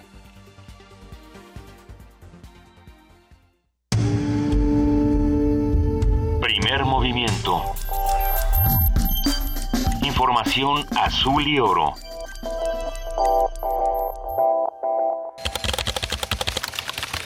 Corte informativo. La UNAM. El Laboratorio Regional de Biodiversidad y Cultivo de Tejidos Vegetales del Instituto de Biología de la UNAM, con sede en Tlaxcala, junto con el gobierno estatal, puso en marcha un proyecto de propagación de agave pulquero. El objetivo es mejorar la producción de esta bebida, considerada milenaria en la zona mesoamericana. Habla Laura López Escamilla, quien participa en el programa. Tenemos más de 200 especies de agave, que es americano y el 75% de las especies está en México. Hay partes en México que tienen más especies que en ningún otro lado del mundo. Y este clima templado permite tener agaves muy grandes que producen aguamera. En este centro de México ha sido muy importante el agave para producir pulque. Juan Ramón de la Fuente, extractor de la UNAM, fue homenajeado por el Instituto Mexicano de Cultura. La organización reconoció su destacada trayectoria académica y profesional. Nacional.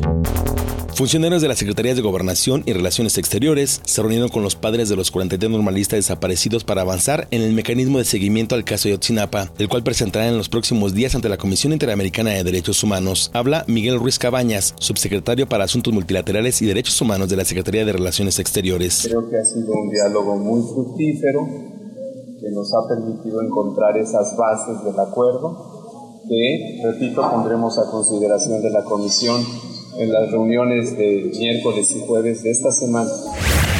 Por su parte, Vidulfo Rosales, representante legal de los familiares, dijo que existen tres puntos en donde todavía hay desacuerdos, pero aclaró que será la Comisión Interamericana de Derechos Humanos la que determine el mecanismo de seguimiento. Nos hicieron llegar a una propuesta en la cual hay avances mínimos, sigue avanzando un poco, pero nuestra preocupación como padres de familia, representantes eh, las organizaciones que acompañamos es que hay tres puntos básicos en los cuales seguimos teniendo pues, divergencias.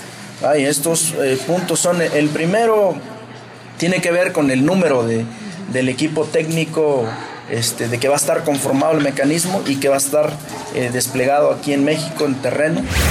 Roberto Campa Cifrián, subsecretario de Derechos Humanos de la Secretaría de Gobernación, se reunió con los heridos del enfrentamiento en Oxtlán el pasado 19 de junio. Es un tema de víctimas, en los temas de víctimas ustedes saben que pues hay que tener discreción, pero estamos, trabajando en los acuerdos y hoy lo fundamental es la atención a las personas heridas, el proceso está, no podemos decir, porque además me pidieron hoy, que todos los heridos hayan sido atendidos, porque están en un proceso de atención.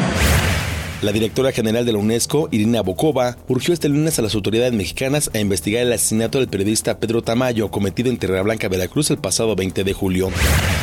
Roberto Domínguez Castellanos fue designado nuevo titular de la Secretaría de Educación de Chiapas en sustitución de Sonia Rincón Chanona, quien estuvo al cargo cuatro meses. El funcionario fue dirigente estatal del PRI. Internacional. El precandidato demócrata a la presidencia de Estados Unidos, Bernie Sanders, aseguró que es tiempo de comenzar una revolución política en su país. Amigos, hemos iniciado una revolución política para transformar a Estados Unidos y esa revolución, nuestra revolución, va a continuar. En Chile, continúan las manifestaciones para exigir un aumento a las pensiones reguladas por la administradora de fondos, órgano creado durante la dictadura militar de Augusto Pinochet. Habla Gonzalo Durán, especialista. Se recupere la seguridad social como un derecho social y no como un mercado eh, en el cual eh, el dinero de los trabajadores se utiliza para eh, especular en las bolsas y enriquecer a una minoría bastante acaudalada. Al menos 13 personas murieron y 9 más resultaron heridas en un doble atentado con coche bomba cerca del aeropuerto internacional Adena D en Somalia. El grupo terrorista Al-Shabaab se adjudicó el ataque. Deportes. Michael Jordan, leyenda del básquetbol mundial, se manifestó en contra de los recientes enfrentamientos entre policías y ciudadanos afroamericanos. Dijo que esto genera tensión racial, además de un clima de tristeza y frustración. José Luis Higuera, presidente del grupo OmniLife, aceptó que la plataforma Chivas TV tuvo diversas fallas en su debut, calificó con un 7 la calidad de la primera transmisión de ese servicio. Un día como hoy. El 26 de julio de 1943 nació el músico británico Mick Jagger, vocalista de la mítica banda de Rolling Stones. También ha trabajado como productor musical y cineasta.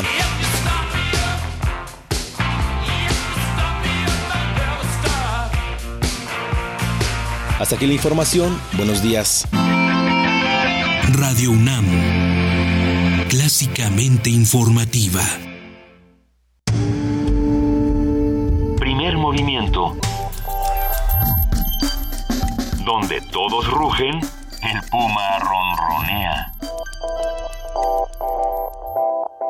Ya llegué, ma. Hijo, ¿cómo te fue en el MUAC? Bien, siempre te deja algo. Oye, y... ¿Qué pasó, ma? ¿Qué pasó? Es que tienes, tienes el ojo cuadrado. Ay, ma, nada te parece. Nadie sale como entró. Museo Universitario Arte Contemporáneo. MUAC. Te dejará con el ojo cuadrado. UNAM. El INE es mucho más que el encargado de las elecciones. Más que la credencial con la que votas y te identificas. El INE existe para garantizar tus derechos político-electorales. Para impulsar el poder de todos sin importar su edad para que se escuche tu opinión y se sume a otras, para promover el diálogo, la tolerancia y el respeto. Descubre y comparte tu poder ciudadano.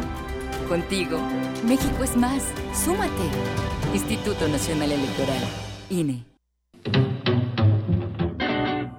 Investigadores universitarios afirman que comer pulpo es bueno para la memoria y si se acompaña con un buen libro, el momento es inolvidable. Como los pulpos, Los escritores son más sabrosos en su tinta. En su tinta.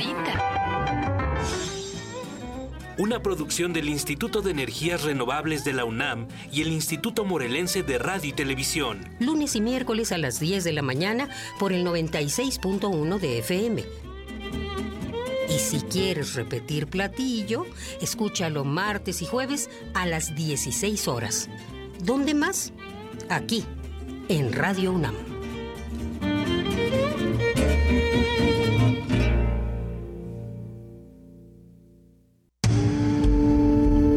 Primer movimiento. Donde la raza habla.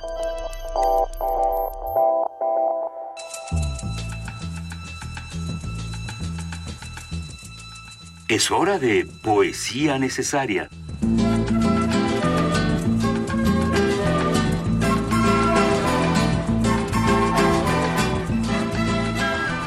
Tenemos poesía necesaria. Gracias a todos los que escribieron. Nos, nos pidieron poesía sajona, nos pidieron a Jaime Sabines. eh, pero encontré, a ver, hemos hablado mucho de Turquía últimamente. Por, por, por penosos motivos, pues, ¿no? El golpe de Estado fallido, el atentado en el aeropuerto, etcétera, etcétera. Y siempre que se habla de Turquía hay que recordar a uno de sus grandísimos poetas, Nassim Hikmet. Y, y encontré este texto que espero que les guste. Todo lo que he escrito sobre nosotros es mentira. Todo lo que he escrito sobre nosotros es mentira. No es lo que fue, sino lo que yo quise. Mis nostalgias detenidas en inalcanzables ramas, mi sed extraída del pozo de mis sueños, bocetos alumbrados. Todo lo que he escrito sobre nosotros es verdad. Tu belleza. O sea, una cesta de frutas, una mesa en el campo, cuando me faltas tú. O sea, cuando me convierto en la última farola de la calle, el último rincón de la ciudad, cuando tengo celos de ti. O sea, cuando corro de noche entre los trenes con los ojos vendados, mi felicidad. O sea, río soleado que rompe sus diques. Todo lo que he escrito sobre nosotros es mentira. Todo lo que he escrito sobre nosotros es verdad. Primer movimiento. Escucha la vida con otro sentido.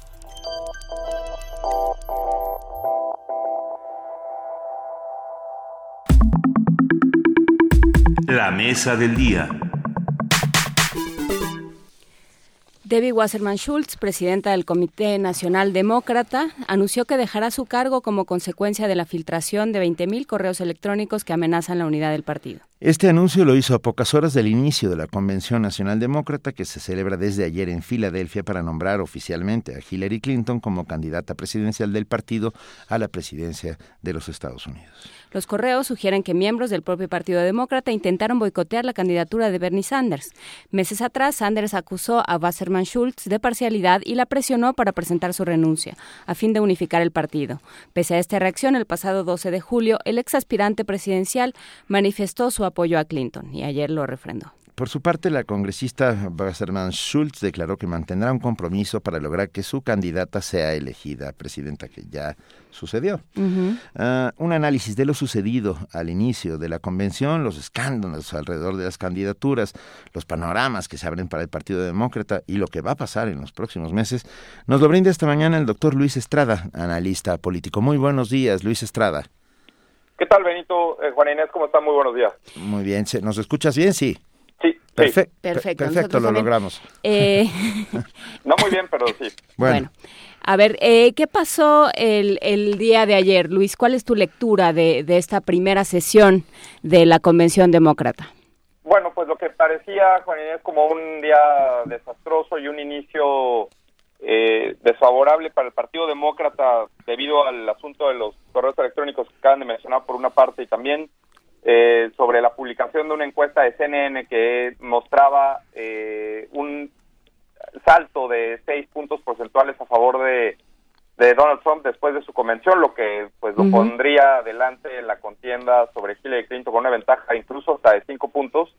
Se fue modificando a lo largo del día, el Partido Demócrata hizo ajustes necesarios para que por una parte eh, eh, Bernie Sanders pudiera hablar al final del día de la convención y sobre todo con ese eh, anuncio se garantizara que apoyaría a Hillary Clinton y que entonces el Partido Demócrata no mostrara la desunión o el problema se llevara al piso y se transmitiera por televisión. Lo que acabó sucediendo fue que eh, al inicio los simpatizantes de Bernie Sanders abuchaban cada vez que Hillary Clinton se oía el nombre de eh, en los discursos, pero en algún momento la, una de las celebridades, Sarah Silverman, la comediante, dijo, y, y- y a pesar de que ella es simpatizante de Bernie Sanders, dijo que deberían parar esos abucheos y entonces eh, después vino Michelle Obama, dio uno de los mejores discursos que se han dado en las convenciones Sí.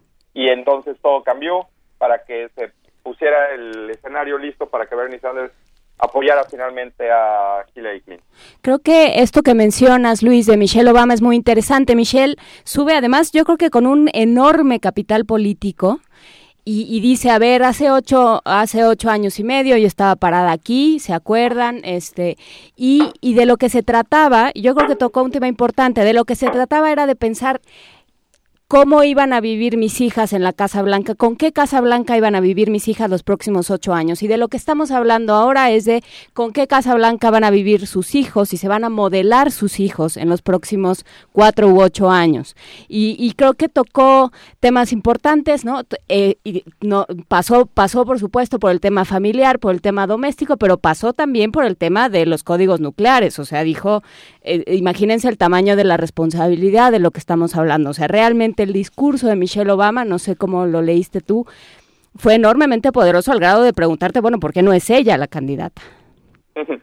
Bueno, pues eh, quizá eventualmente, ¿no? Aquí el, asunto es, pues, eh, eh, que la celebridad, por llamarlo así, la, la, política hecha celebridad, los Obama, que han sabido manejar los medios de comunicación como ninguna otra pareja presidencial en Estados Unidos desde hace muchos años, creo que demuestra el, compromiso aparte que tienen los Obama con, con los Clinton, porque no hay que olvidar que son muy cercanos, que son dependen en buena medida el éxito de uno, el, depende de los otros y que hoy lo que lo que vimos ayer, especialmente de parte de Michelle Obama, fue eh, una de sus de, digamos, de sus más importantes atributos, que es hablar de su vida en familia, hablar de ella, de sus alcances y de cómo ha cambiado Estados Unidos en tan poco tiempo, gracias en buena medida a los eh, ocho años de demócratas y después de aquellos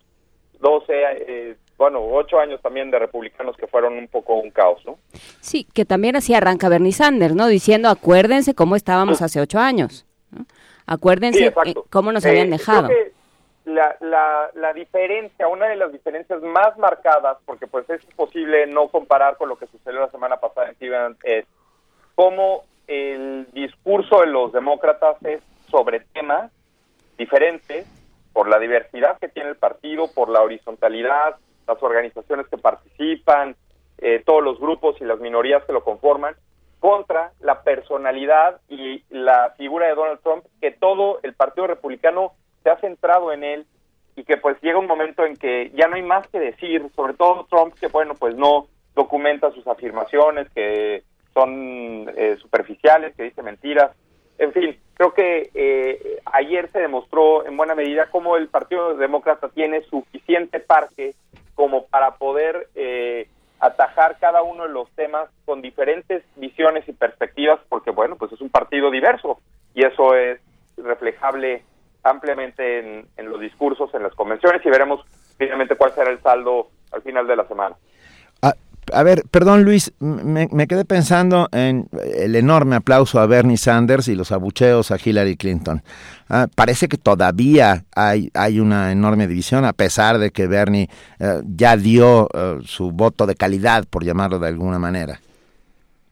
Bueno, eh, los abucheos finalmente se, se, iban a dar en buena medida porque los simpatizantes de Bernie Sanders pues son al menos 1.800 delegados, es decir, los en la parte de los delegados que fueron electos, que fueron votados en los estados, pues Bernie Sanders y Hillary Clinton estuvieron cerca.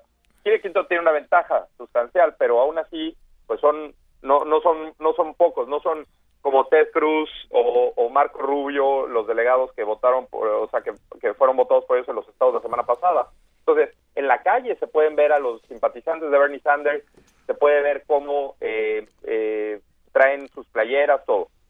Cuando llegan al, a la arena, al, al Wells Fargo Center, pues claramente ellos iban a estar apoyando a Bernie Sanders y eh, lo que buscaron en algún momento era que se cambiaran las reglas para que se votara de alguna otra forma y que los superdelegados no contaran, en fin.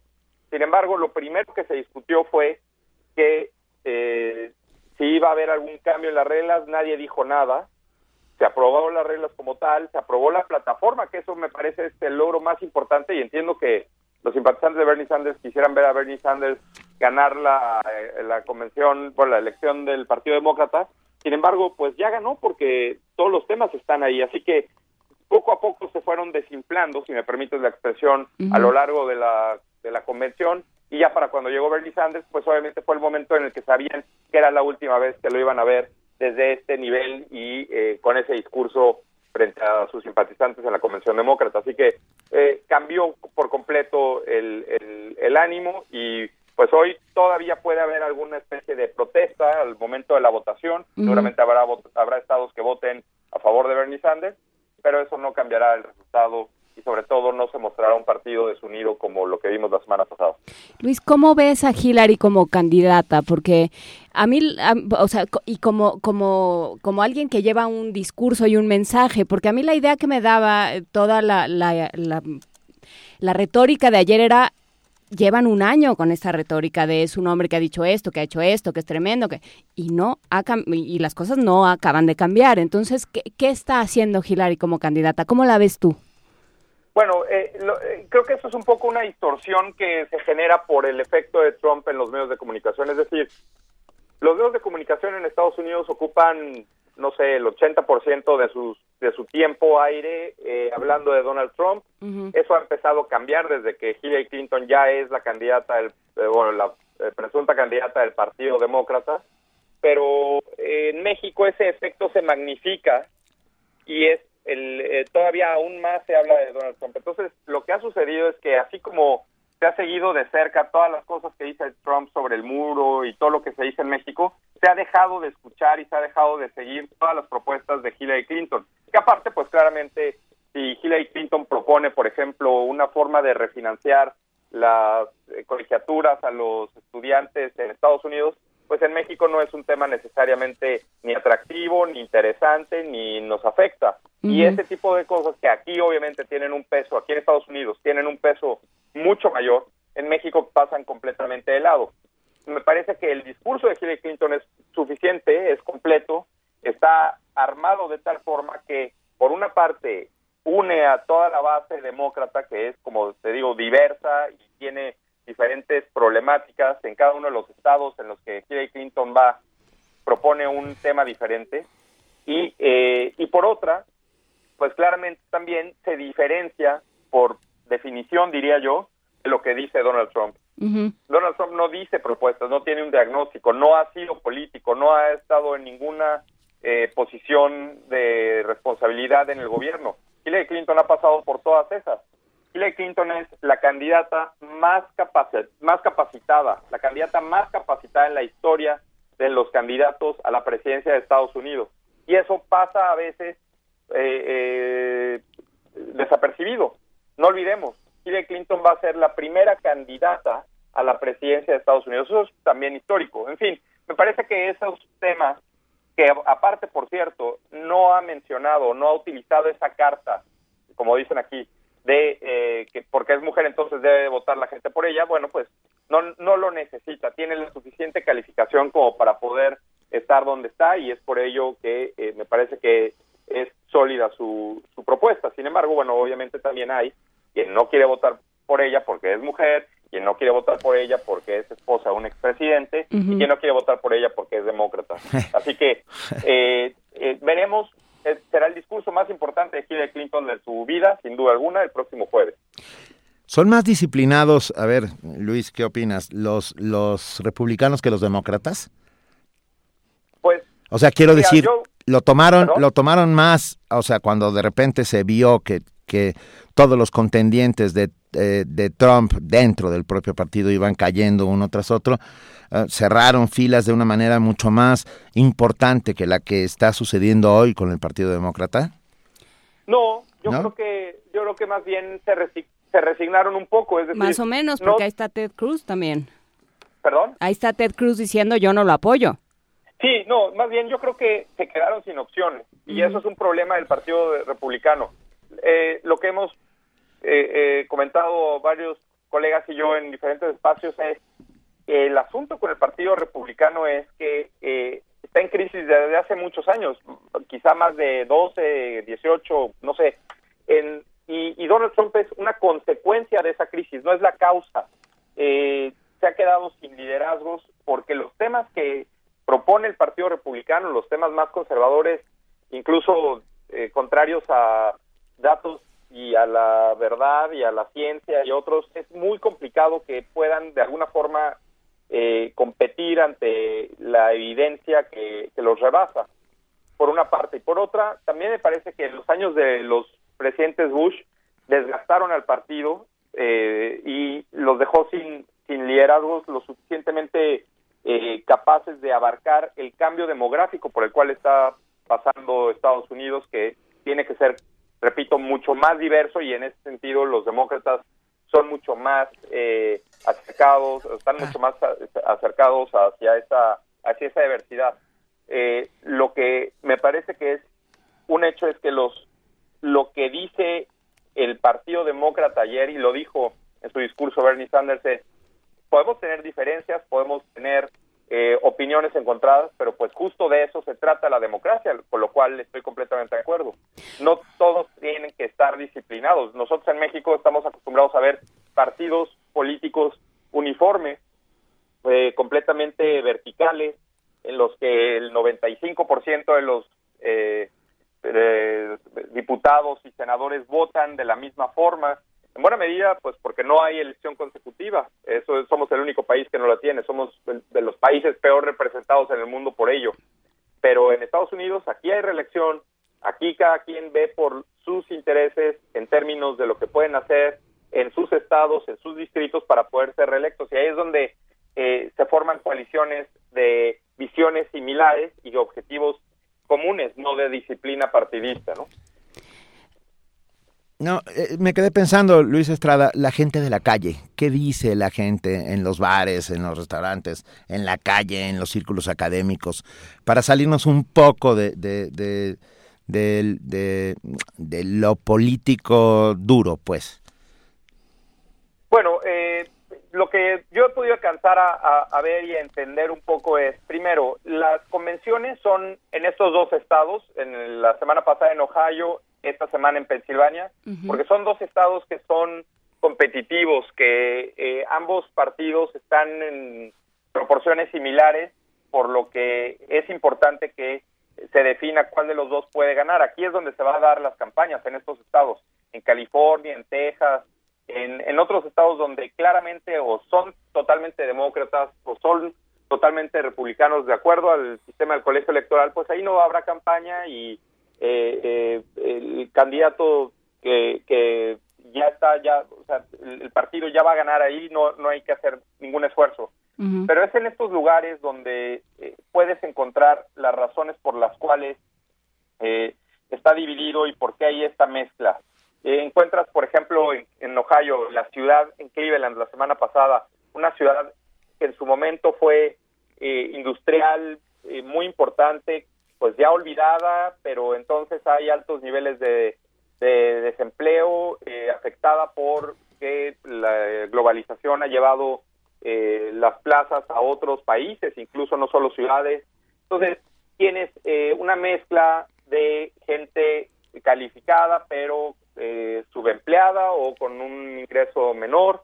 Entonces, ahí es cuando empiezas a, a entender por qué pueden tener una opción o una visión diferente del país. Lo que está claro es que los inmigrantes de cualquier generación, los que no son el votante tradicional del Partido Republicano, que es anglosajón, protestante, blanco, ah, eh, eh, me parece ahí que no, no va a ser, eh, ellos no van a votar por Donald Trump y no están de acuerdo con lo que dice Donald Trump. El punto es que esos son los que menos pensión tienen a votar y menos facilidad tienen para registrarse para votar. Entonces, eh, gran trabajo del, o la gran responsabilidad del Partido Demócrata, por supuesto, es traer a todas esas personas a votar.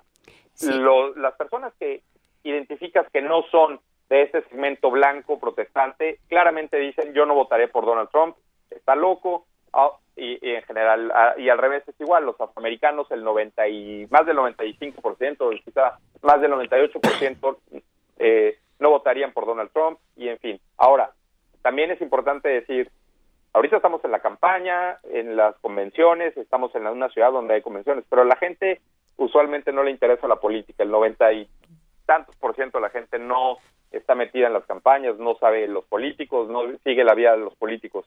Y es ahí donde es importante que los políticos se hagan celebridad. No que la celebridad se hagan políticos como Donald Trump, sino que los políticos se hagan celebridad como los Obama, que aparecen en diferentes programas de entretenimiento, de las mañanas, de las tardes, donde conectan con la gente y es por ello que tienen tanta ah, cercanía y la aprobación y su simpatía es, es eh, compartida por todos. Así que ver en una misma semana a Bill Clinton, a Barack Obama y a Michelle Obama, y aparte a Hillary Clinton me parece que es eh, superando por mucho la semana pasada de los republicanos. Claro, me, me llama la atención esto que dice Luis Estrada, porque eh, ayer eh, compartíamos con Benito una un texto que saca Michael Moore diciendo les tengo malas noticias, es muy posible que, que gane Trump y que gane por precisamente por esos esos personajes de los que tú hablas, o sea, lo que lo que Michael Moore llama el angry white man, ¿no? El hombre blanco enojado y los y dice el el Rust Belt, este este cinturón industrial eh, que pasa por Ohio, que pasa por Detroit, que pasa por muchas ciudades, está ahorita resintiendo eh, una, una falta de, eh, de, industria y de una serie de carencias que Trump está tomando como propias y que está prometiendo que va, que va a subsanar. ¿Podrán ser más, más fuertes? ¿Cómo lo ves? Bueno, em, lo, que, lo que creo ahí es que estos estados, Pensilvania, Wisconsin, Indiana, eh, eh, Ohio eh, y todos los que están en esta zona son claramente los estados que definirán la elección. La, lo, hay una lista aproximadamente de 10, 12 estados volátiles o definitivos en la, en la contienda que serán donde se, se disputará la elección aparte de estos que están en esta zona de Estados Unidos, está Florida, Virginia, eh, Carolina del Norte, pero en general es, aquí es donde se define la elección. Y es por ello que los, los temas y la, el acercamiento de parte de los políticos hacia este tipo de electores es muy importante. Creo que lo que los demócratas hacen al venir a Filadelfia que es una ciudad que ha tenido la convención en varias ocasiones, demuestra pues también un momento eh, o una estrategia desde ahora para tratar de asegurar Pensilvania, que Hillary Clinton haya escogido a Tim Kaine, senador de Virginia, ex gobernador de Virginia, también representa una estrategia para poder asegurar la victoria en ese estado. Eh, Donald Trump, en cambio, pues está apostando todo a su figura. Eh, el candidato Mike Pence, eh, su candidato a vicepresidente, es gobernador de Indiana, un estado que ya es republicano, que no está en, necesariamente en, disputa, y pues ahí creo que les lleva una ventaja el Partido Demócrata también, y, veremos. Eh, ha sido difícil para el Partido Republicano reposicionarse después de dos elecciones consecutivas que han perdido. oye Luis, perdón, leí un artículo por ahí acerca de Ivanka Trump, la hija de Trump y que dicen que es su arma secreta. Parece ser que es la inteligente de la familia. ¿Sabes algo de ella? pues mira, no sé eh, en términos de inteligencia a qué se refieren exactamente, pero lo que sí te puedo decir es que eh, es una forma de compensar la imagen que tiene Donald Trump respecto de lo que pudiera proyectar sobre sus comentarios hacia las mujeres. Ayer eh, leí un artículo en el New Yorker que dice ¿qué sería de Donald Trump sin Ivanka? Porque ella es la imagen de lo que supuestamente es lo políticamente correcto cuando claramente alguien que ha tenido tres divorcios, que trata a las mujeres como objetos, que ha criticado eh, el asunto de Miss Universo, en fin, entre otras, muchas. Eh, ayer pasaron en la convención algunos eh, fragmentos de entrevistas de Donald Trump que dice que es un error que las mujeres, eh, que las esposas trabajen, en fin, declaraciones al estilo Trump. Y eh, se posiciona entonces Ivanka como la imagen suave y la imagen favorable de Donald Trump respecto a las mujeres. Sin embargo, lo, lo que a mí me llamó la atención la semana pasada cuando ella presentó a su papá eh, previo al discurso fue que el Partido Republicano le dio una ovación de pie y muy emocionados todos me pregunté y lo escribí en algún momento, ¿qué ha hecho Ivanka por el Partido Republicano? ¿Qué ha hecho Ivanka por los delegados de Wisconsin? ¿Qué ha hecho Ivanka por los, eh, eh, eh, no sé, por los granjeros de Nebraska? En fin, yo creo que eh, es la celebridad lo que ha atacado, o, perdón, lo que ha tomado, la que ha tomado por por asalto al Partido Republicano y aún no se recuperan y no no ven la diferencia entre uno y otro. Creo que mientras la celebridad abarque todo el espacio, no van a poder ver objetivamente cuál es el contenido de sus propuestas y cuál es el riesgo al que se está enfrentando el Partido Republicano. Y entre ellos, pues claramente Ivanka Trump pues, no tiene nada que, que aportar en términos de política. Eh, a lo mejor es muy buena eh, en el- lo que hace su trabajo con su papá, pero pues eso no te lleva a ser una eh, persona eficiente en el trabajo de gobierno, ¿no? Claro que ahí eh, yo creo que tocas un, un tema muy importante y al que yo quería llegar. Eh, te referías y con razón a la calificación que tiene que tiene Hillary Clinton, por supuesto que es alguien eh, decía ayer en una mesa de análisis eh, siempre las mujeres tenemos que estar mejor calificadas, tenemos que estar sobrecalificadas para aspirar a los puestos. Qué bueno que ahora tenemos una mujer sobrecalificada para aspirar a este puesto en particular. Pero dice eh, arroba guion en, redes, en, en nuestro, en nuestra cuenta de Twitter, también están los que no quieren votar por Clinton por sus posiciones como secretaria de Estado y sus vínculos con el poder en un ambiente en el que se le tiene tanta desconfianza a los políticos, a, Washington, a las cúpulas. eh, la calificación de Hillary eh, a ras de suelo, digamos, juega a su favor o en contra. Bueno, siempre alguien que tiene una experiencia en la política va a ser eh, evaluado a favor y en contra dependiendo lo que haya hecho, cosa que Trump, pues claramente él se ha dedicado a decir también que él solo ha ganado y que es exitoso desde que era desde que era joven. Eh, creo que la, la el peso de la del, del trabajo de Hillary Clinton lo han enfocado los republicanos en dos temas principales. Uno es el- la respuesta que tuvo ante la, el- la tragedia en el consulado de Benghazi. Y dos, los correos electrónicos y que no, no los de este fin de semana, sino los de los de que, que Los manejó en su cuenta cuando era secretaria de Estado. Eh, yo creo que la mm, estrategia de Donald Trump y los republicanos de enfocarse exclusivamente en eso, si bien es efectivo para los republicanos y pudieron gritarle la semana pasada, enciérrenla, tiene que ir a la cárcel y otras cosas, en ese momento funciona y eh, muy bien galvaniza a la base, pero fuera de ahí va a ser muy complicado que esos dos temas trasciendan hacia algo mucho más, eh, pues diría yo, efectivo para descalificarla. Creo que en ese sentido Donald Trump tiene una lista mucho más amplia de temas para ser descalificado, no solo por su trabajo, sino por sus declaraciones y por sus posiciones, que Hillary Clinton, que tiene estos dos eh, temas que es eh, lo que se ha enfocado el Partido Republicano, que aparte cuando tienes un tema tan claramente diseñado, tan claramente eh, un objetivo tan claro, pues obviamente la campaña de Hillary Clinton lo tiene ya medido y estará lista para los debates y lo que venga para atacarla. En cambio, Donald Trump ha dicho tantas cosas que pues no sabe por dónde será el ataque de parte de, lo- de- la campaña de Clinton. Así que me parece ahí que, eh, por supuesto que es una crítica que tiene pendiente, pero que no sé si, si le alcance al Partido Republicano como para que pueda afectar fuertemente a Hillary Clinton. Ok. Y, y Benito se está encontrando con el Partido Libertario. Sí. y está muy es inquieto. Estoy inquieto porque, a ver, en la intención de voto, que por lo visto en un sondeo de CNN se habla de un 9% para el Partido Libertario de Gary Johnson y un 3% de intención de voto para Jill Stein del Partido Verde. Ah, eso, ah, estamos hablando de ah, 12% del electorado que podrían poner en un lado o en el otro la balanza.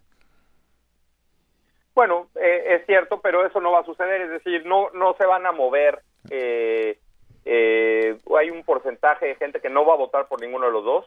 Recordemos que Clinton y Trump son los candidatos con los peores negativos en la historia de las campañas en Estados Unidos, eh, por diversas razones. En buena medida pasa por la división que existe entre demócratas y republicanos, pero también pasa por la por la propia por el propio hartazgo de la política de parte de, de los estadounidenses y, y quizás hasta de los millennials. Pero eh, lo interesante va a ser qué tanto protagonismo, qué tanto peso tienen estos dos eh, candidatos. Y me refiero especialmente a si puede o no puede el candidato del Partido Libertario ir a uno de los debates o a los tres debates. Si eh, debate, porque esa va a ser la única forma en la que la gente pueda conocer quién es y qué dice y a qué se dedica, eh, ahí va a tener un impacto y ahí puede mover la balanza, porque ¿a quién, ¿hacia quién se iría ese eh, personaje del Partido Libertario? Pues en algunas cuestiones tiene eh, o se identifica con el Partido Demócrata, en algunas cuestiones se identifica con el Partido Republicano.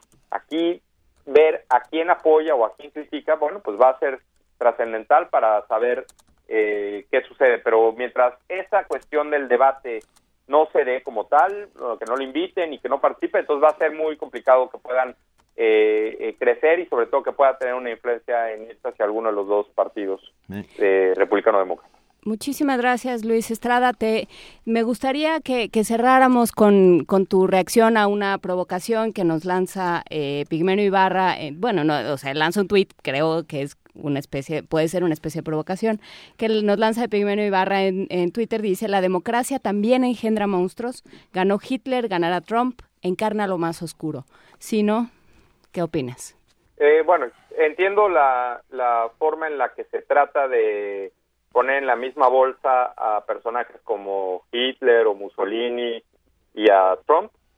Yo siento que hay diferencias radicales, siento que hay eh, es otra situación, eh, los medios de comunicación son distintos y eso no es poca cosa, eso ayuda en algunas cosas, empeora en otras cosas. Creo que no hay que, que irnos con un análisis tan tan eh, simple en términos de de las similitudes que puedan tener esos personajes. Preferiría yo más bien verlo en términos relativos y en términos eh, actuales para poder entender de dónde viene el fenómeno Trump y hacia dónde podría ir y qué impacto tiene en la campaña. Venga, Luis Estrada, muchísimas gracias. Estaremos obviamente muy pendientes de lo que vaya sucediendo en los próximos semanas y en meses. Los próximos meses. En los sí. próximos meses y te pedimos que vuelvas a estar muy pronto con nosotros. Por supuesto, claro que sí. Gracias por la invitación. Muy buenos días. Órale, gracias. Y hablando de músicos que se negaron a, a, que, a que, Trump usara su a que música. Trump usara su música, vamos a escuchar con Queen y David Bowie Under Pressure.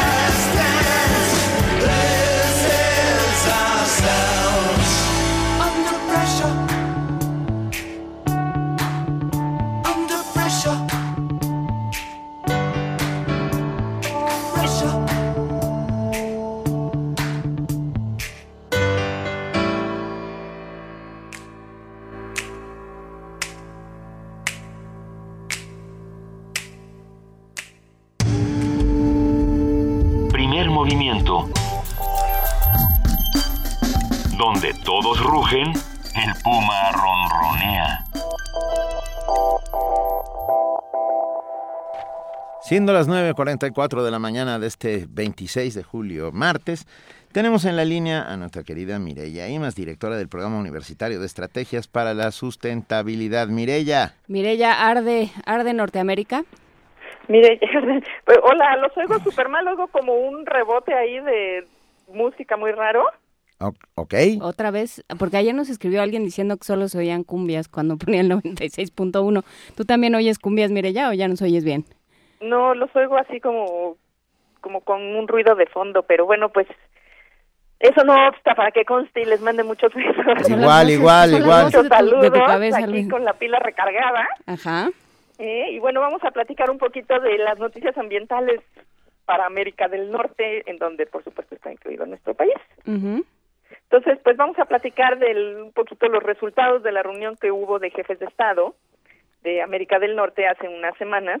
Pues nos parece que nos deja mucho que platicar en términos de compromisos positivos, ausencias e incluso amenazas para los temas ambientales. Entre lo más destacable, digamos, desde el punto de vista ambiental, tenemos el establecimiento del Consorcio para el Clima, la Energía Limpia y el Ambiente de América del Norte, en el marco del cual se anunció la meta de producir la mitad de la electricidad que consume la región mediante tecnologías limpias para el año 2025.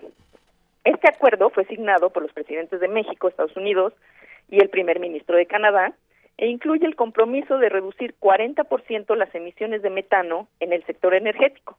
Recordemos que el metano es un gas de efecto invernadero cuyo poder de, eh, calorífico es mucho mayor que el del CO2, casi hasta en 21 veces. Estos mandatarios se comprometieron además a reducir las emisiones tanto de carbono negro como de hidrofluorocarbonos. Estos últimos, sustitutos industriales de los clorofluorocarbonos, que, si recordamos, los clorofluorocarbonos son los compuestos refrigerantes que se identificaron como causantes del agujero de la capa de ozono en la estratosfera.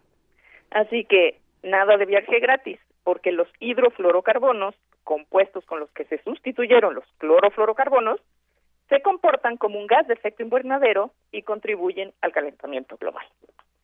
En el comunicado oficial de esta reunión tripartita, que puede consultarse en Internet, se señala que la estrategia para lograr estos objetivos será, y cito, el respaldo al desarrollo y la innovación de las tecnologías de energía limpia y la eficiencia energética. Fin de la cita. Es decir, se prevé un mayor respaldo a la investigación científica conjunta en estos temas. Los acuerdos también abarcan otras materias relacionadas con programas de certificación, transporte limpio y eficiencia energética de edificios, entre muchos otros puntos. Hasta aquí todo parecen buenas noticias. Pero, como siempre, el demonio está en los detalles. Los tratados enlistan en las tecnologías limpias plantas hidroeléctricas, eólicas, solares y nucleares, pero existen casos en los que limpio no es sinónimo de sustentable, al menos si se considera que la sustentabilidad implica elementos de justicia social, equidad económica, respeto a los derechos humanos y conservación de los componentes y procesos ecosistémicos. Veamos el caso de las hidroeléctricas. Hace poco comentamos en este espacio que en el estado de Washington, en los Estados Unidos, está ocurriendo un proceso de remoción de presas, cuestionadas durante más de un siglo por las comunidades indígenas locales debido a sus impactos sociales, culturales y ambientales negativos. Ni qué decir de nuestro país, donde de acuerdo con el movimiento mexicano de afectados por las presas y en defensa de los ríos, entre 1936 y 2006 se construyeron al menos 4.200 presas provocando el desalojo forzoso de 185 mil personas. Esta organización ha documentado violaciones a los derechos humanos en al menos 11 proyectos hidroeléctricos recientes, los cuales han derivado en diversos conflictos socioambientales, como en los sonados casos de las presas La Parota, El Zapotillo o El Cajón. En la otra esquina del ring, el 11 de julio pasado, un empresario de la Asociación Mexicana de Energía Hidroeléctrica se quejaba en el diario Reforma porque una serie de amparos están bloqueando proyectos hidroeléctricos y eólicos por un valor estimado en 19 mil millones de pesos en el istmo de Tehuantepec, en Veracruz y en Puebla. Este empresario, muy contrariado, lamenta que, y cito, todos los permisos que otorga la Comisión Reguladora de Energía requieran realizar una consulta previa, libre e informada, la cual es una obligación del Estado mexicano a partir de la ratificación del convenio 169 de la Organización Internacional del Trabajo. En realidad, debería celebrarlo. Las consultas bien realizadas con la intención real de dialogar, de intercambiar información fidedigna y sobre todo pagos y acuerdos justos para las comunidades son la única garantía de que los proyectos no se hundan debido a constantes conflictos sociales. Además, Pensamos que insistir en mega desarrollos, como mega parques eólicos, mega presas, es ciertamente un mega error. Una ventaja de las energías renovables es que muchas de ellas pueden emplearse de manera descentralizada, a nivel doméstico y autónomo, como en el caso de los paneles fotovoltaicos. Y lo mismo para proyectos como la cosecha de agua de lluvias, las azoteas o patios verdes, etcétera. No está mal pensar en hacer negocios con las energías renovables. Lo que está mal es querer hacerlos pasándole por encima a la naturaleza y a las comunidades. Y en este sentido, finalmente resulta lamentable que el presidente, el nuestro, no haya tocado ni con el pétalo de un reclamo, ni de una mención vaya, los amplios y documentados daños ambientales y sociales de la minería canadiense en tierras mexicanas. Lo de menos es con qué mano saluda o cómo planta arbolitos. El tema ambiental, ese, si era, si es un tema vital para la región y para nuestro país. Y esta es nuestra colaboración del día de hoy. Muchas gracias, Mireya. Eh, a ver si platicamos uno de estos martes sobre esta iniciativa de la de la CFE, esta posibilidad que abre ahora la CFE para que uno tenga celdas, fotovoltaicas en su en su casa.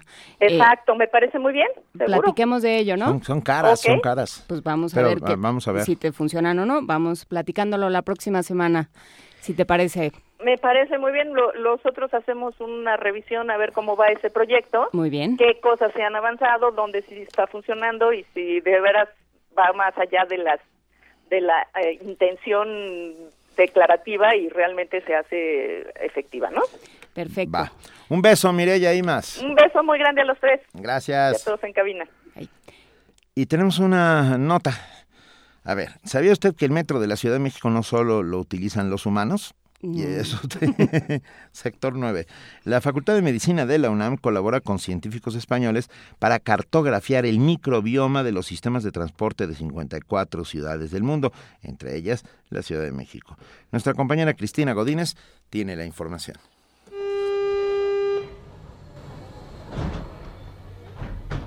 En las profundidades de la Tierra, al nivel de piso o en tramos elevados, además de transportar diariamente a miles de personas, el metro lleva otro tipo de viajantes. Se trata de los microorganismos. Estos no tan gratos compañeros de camino serán estudiados por un equipo de científicos españoles, quienes participan en el proyecto de investigación internacional Metasub, que pretende cartografiar el microbioma de los sistemas de transporte público de 54 ciudades en todo el mundo, incluida la Ciudad de México. La doctora María del Rosario Morales Espinosa de la Facultad de Medicina de la UNAM señala que no será un estudio fácil. Muchos microorganismos son desconocidos. Generalmente estamos acostumbrados a identificar microorganismos que crecen en el laboratorio, pero la composición es muy amplia. Entonces, básicamente, a nivel de importancia clínica, podemos aislar los que producen problemas y son los con los que estamos más familiarizados, pero en realidad la composición de microorganismos en cada uno de los ambientes, llámese metro, casa, agua, aire, suelo, es muy diversa, es muy grande. Entonces, ahora con la secuenciación masiva que se tiene, puede arrojar datos grandes de toda la composición de bacterias que se tiene. La también jefa del Laboratorio de Genómica Bacteriana del Departamento de Microbiología y Parasitología comenta. En el metro se espera que haya una carga más pesada por el número de personas que transporta todos los días por las condiciones en las que se encuentra, porque son zonas cerradas, que tienen altas temperaturas, aunque se hace no es un aseo escrupuloso, entonces es normal que vayan a encontrar un número grandísimo de microorganismos, microorganismos del ambiente, microorganismos que transportamos en los zapatos, en la ropa, en la piel. Entonces, yo creo que medidas adecuadas para nuestra salud sería pues las que tenemos habitualmente, el baño diario, el cambio de ropa diario, las manos es un medio de transporte importantísimo, entonces lavarse las manos hasta para entrar al metro, pero yo creo que esa es una costumbre que debe de realizarse como rutina cuando llega uno a cualquier lugar. Permite al nuevo cierre de puertas. Gracias. En lo que los investigadores nos presentan las conclusiones del estudio, es importante no caer en pánico y sí tomar medidas higiénicas para evitar contagios de algún organismo patógeno. Para Radio UNAM, Cristina Godínez.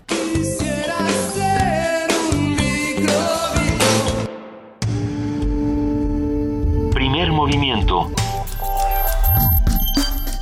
Donde todos rugen, el puma ronronea.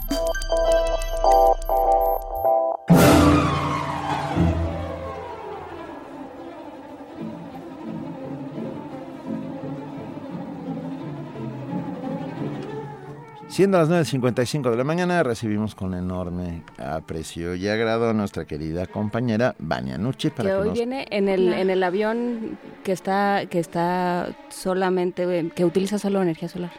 Ya le dio la vuelta al mundo el avión. ¿Ah, sí? Sí. Ahorita le iba a comentar a Mireya, pero se me pasó, fíjate. Bueno, O para sea, la se- pobre Mireya se quedó sin que yo le comentara eso. Hola, Vania. No, ¿Cómo estás, Vania? Hola, muy bien, muchas gracias.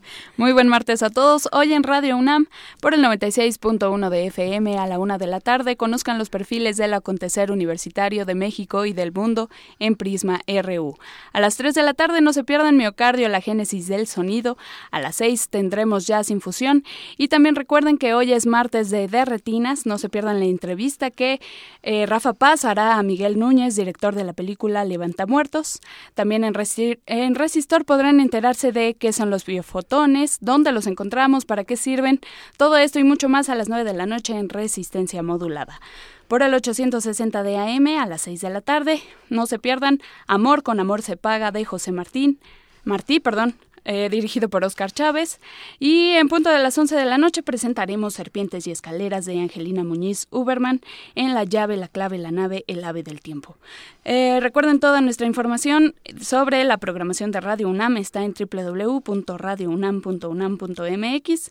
Ahí encontrarán mucha información sobre nuestras actividades y eh, todos los programas que ofrecemos diariamente. Y también los invitamos a que nos sigan por redes sociales, Instagram, Facebook y Twitter en arroba Radio UNAM. Vengan por sus regalos, ya está abierta la emisora, así que vengan por... eh, ya tienen todas las indicaciones, traigan su identificación y recojan sus libros y demás. Que tengan un excelente día. Pues nada más sus libros, ¿no? ¿Qué más regalamos? Ya no me acuerdo, pero mm, sí, creo que solo de repente regalamos cosas más sorpresas. exóticas, pero ahora sí, solo creo que tenemos solo libros. son libros. Bueno, vengan por sus libros. Buen día. Muy bien, muchísimas gracias, Vania. Gracias. Vania.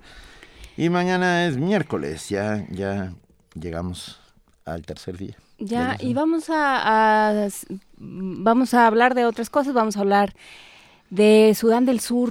Eh, hay, ha habido una serie de, de complicaciones, una serie de problemas eh, Más los que ya tienen pues de acumulados, autoridades, de gobiernos, de problemas acumulados. Platicaremos de ello, platicaremos también eh, sobre una encuesta nacional indígena que se, que se acaba de realizar en, en la UNAM, que, que, que arrojó, que nos dice qué está sucediendo y bueno, pues un montón de cosas más, Qué bueno, ¿verdad? qué bueno, qué bueno. No, no, y aquí seguimos, Juana Inés de esa y yo, toda esta semana. Luisa Iglesias volverá.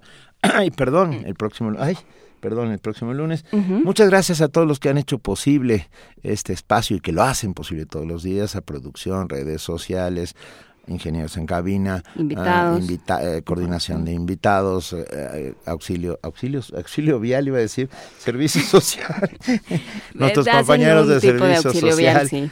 Ah, Nos ayudan a transitar. Ah, Venga, y vamos a irnos con Devendra Van Hart de Santa María da Feira.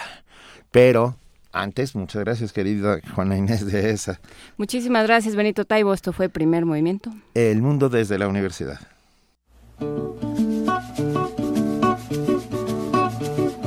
pensando cada día, cada hora, pensando en ti, caminando, mi cesta llena de moras,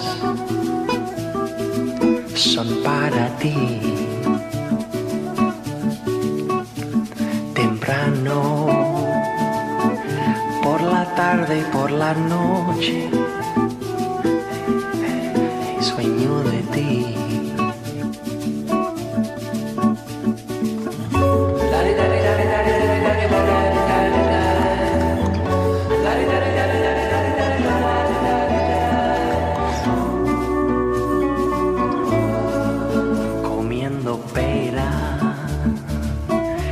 Santa María de la Feira qué placer. La gente buena solo goza, nunca hay pena.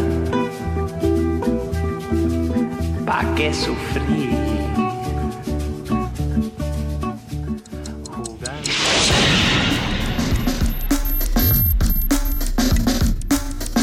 Radio UNAM presentó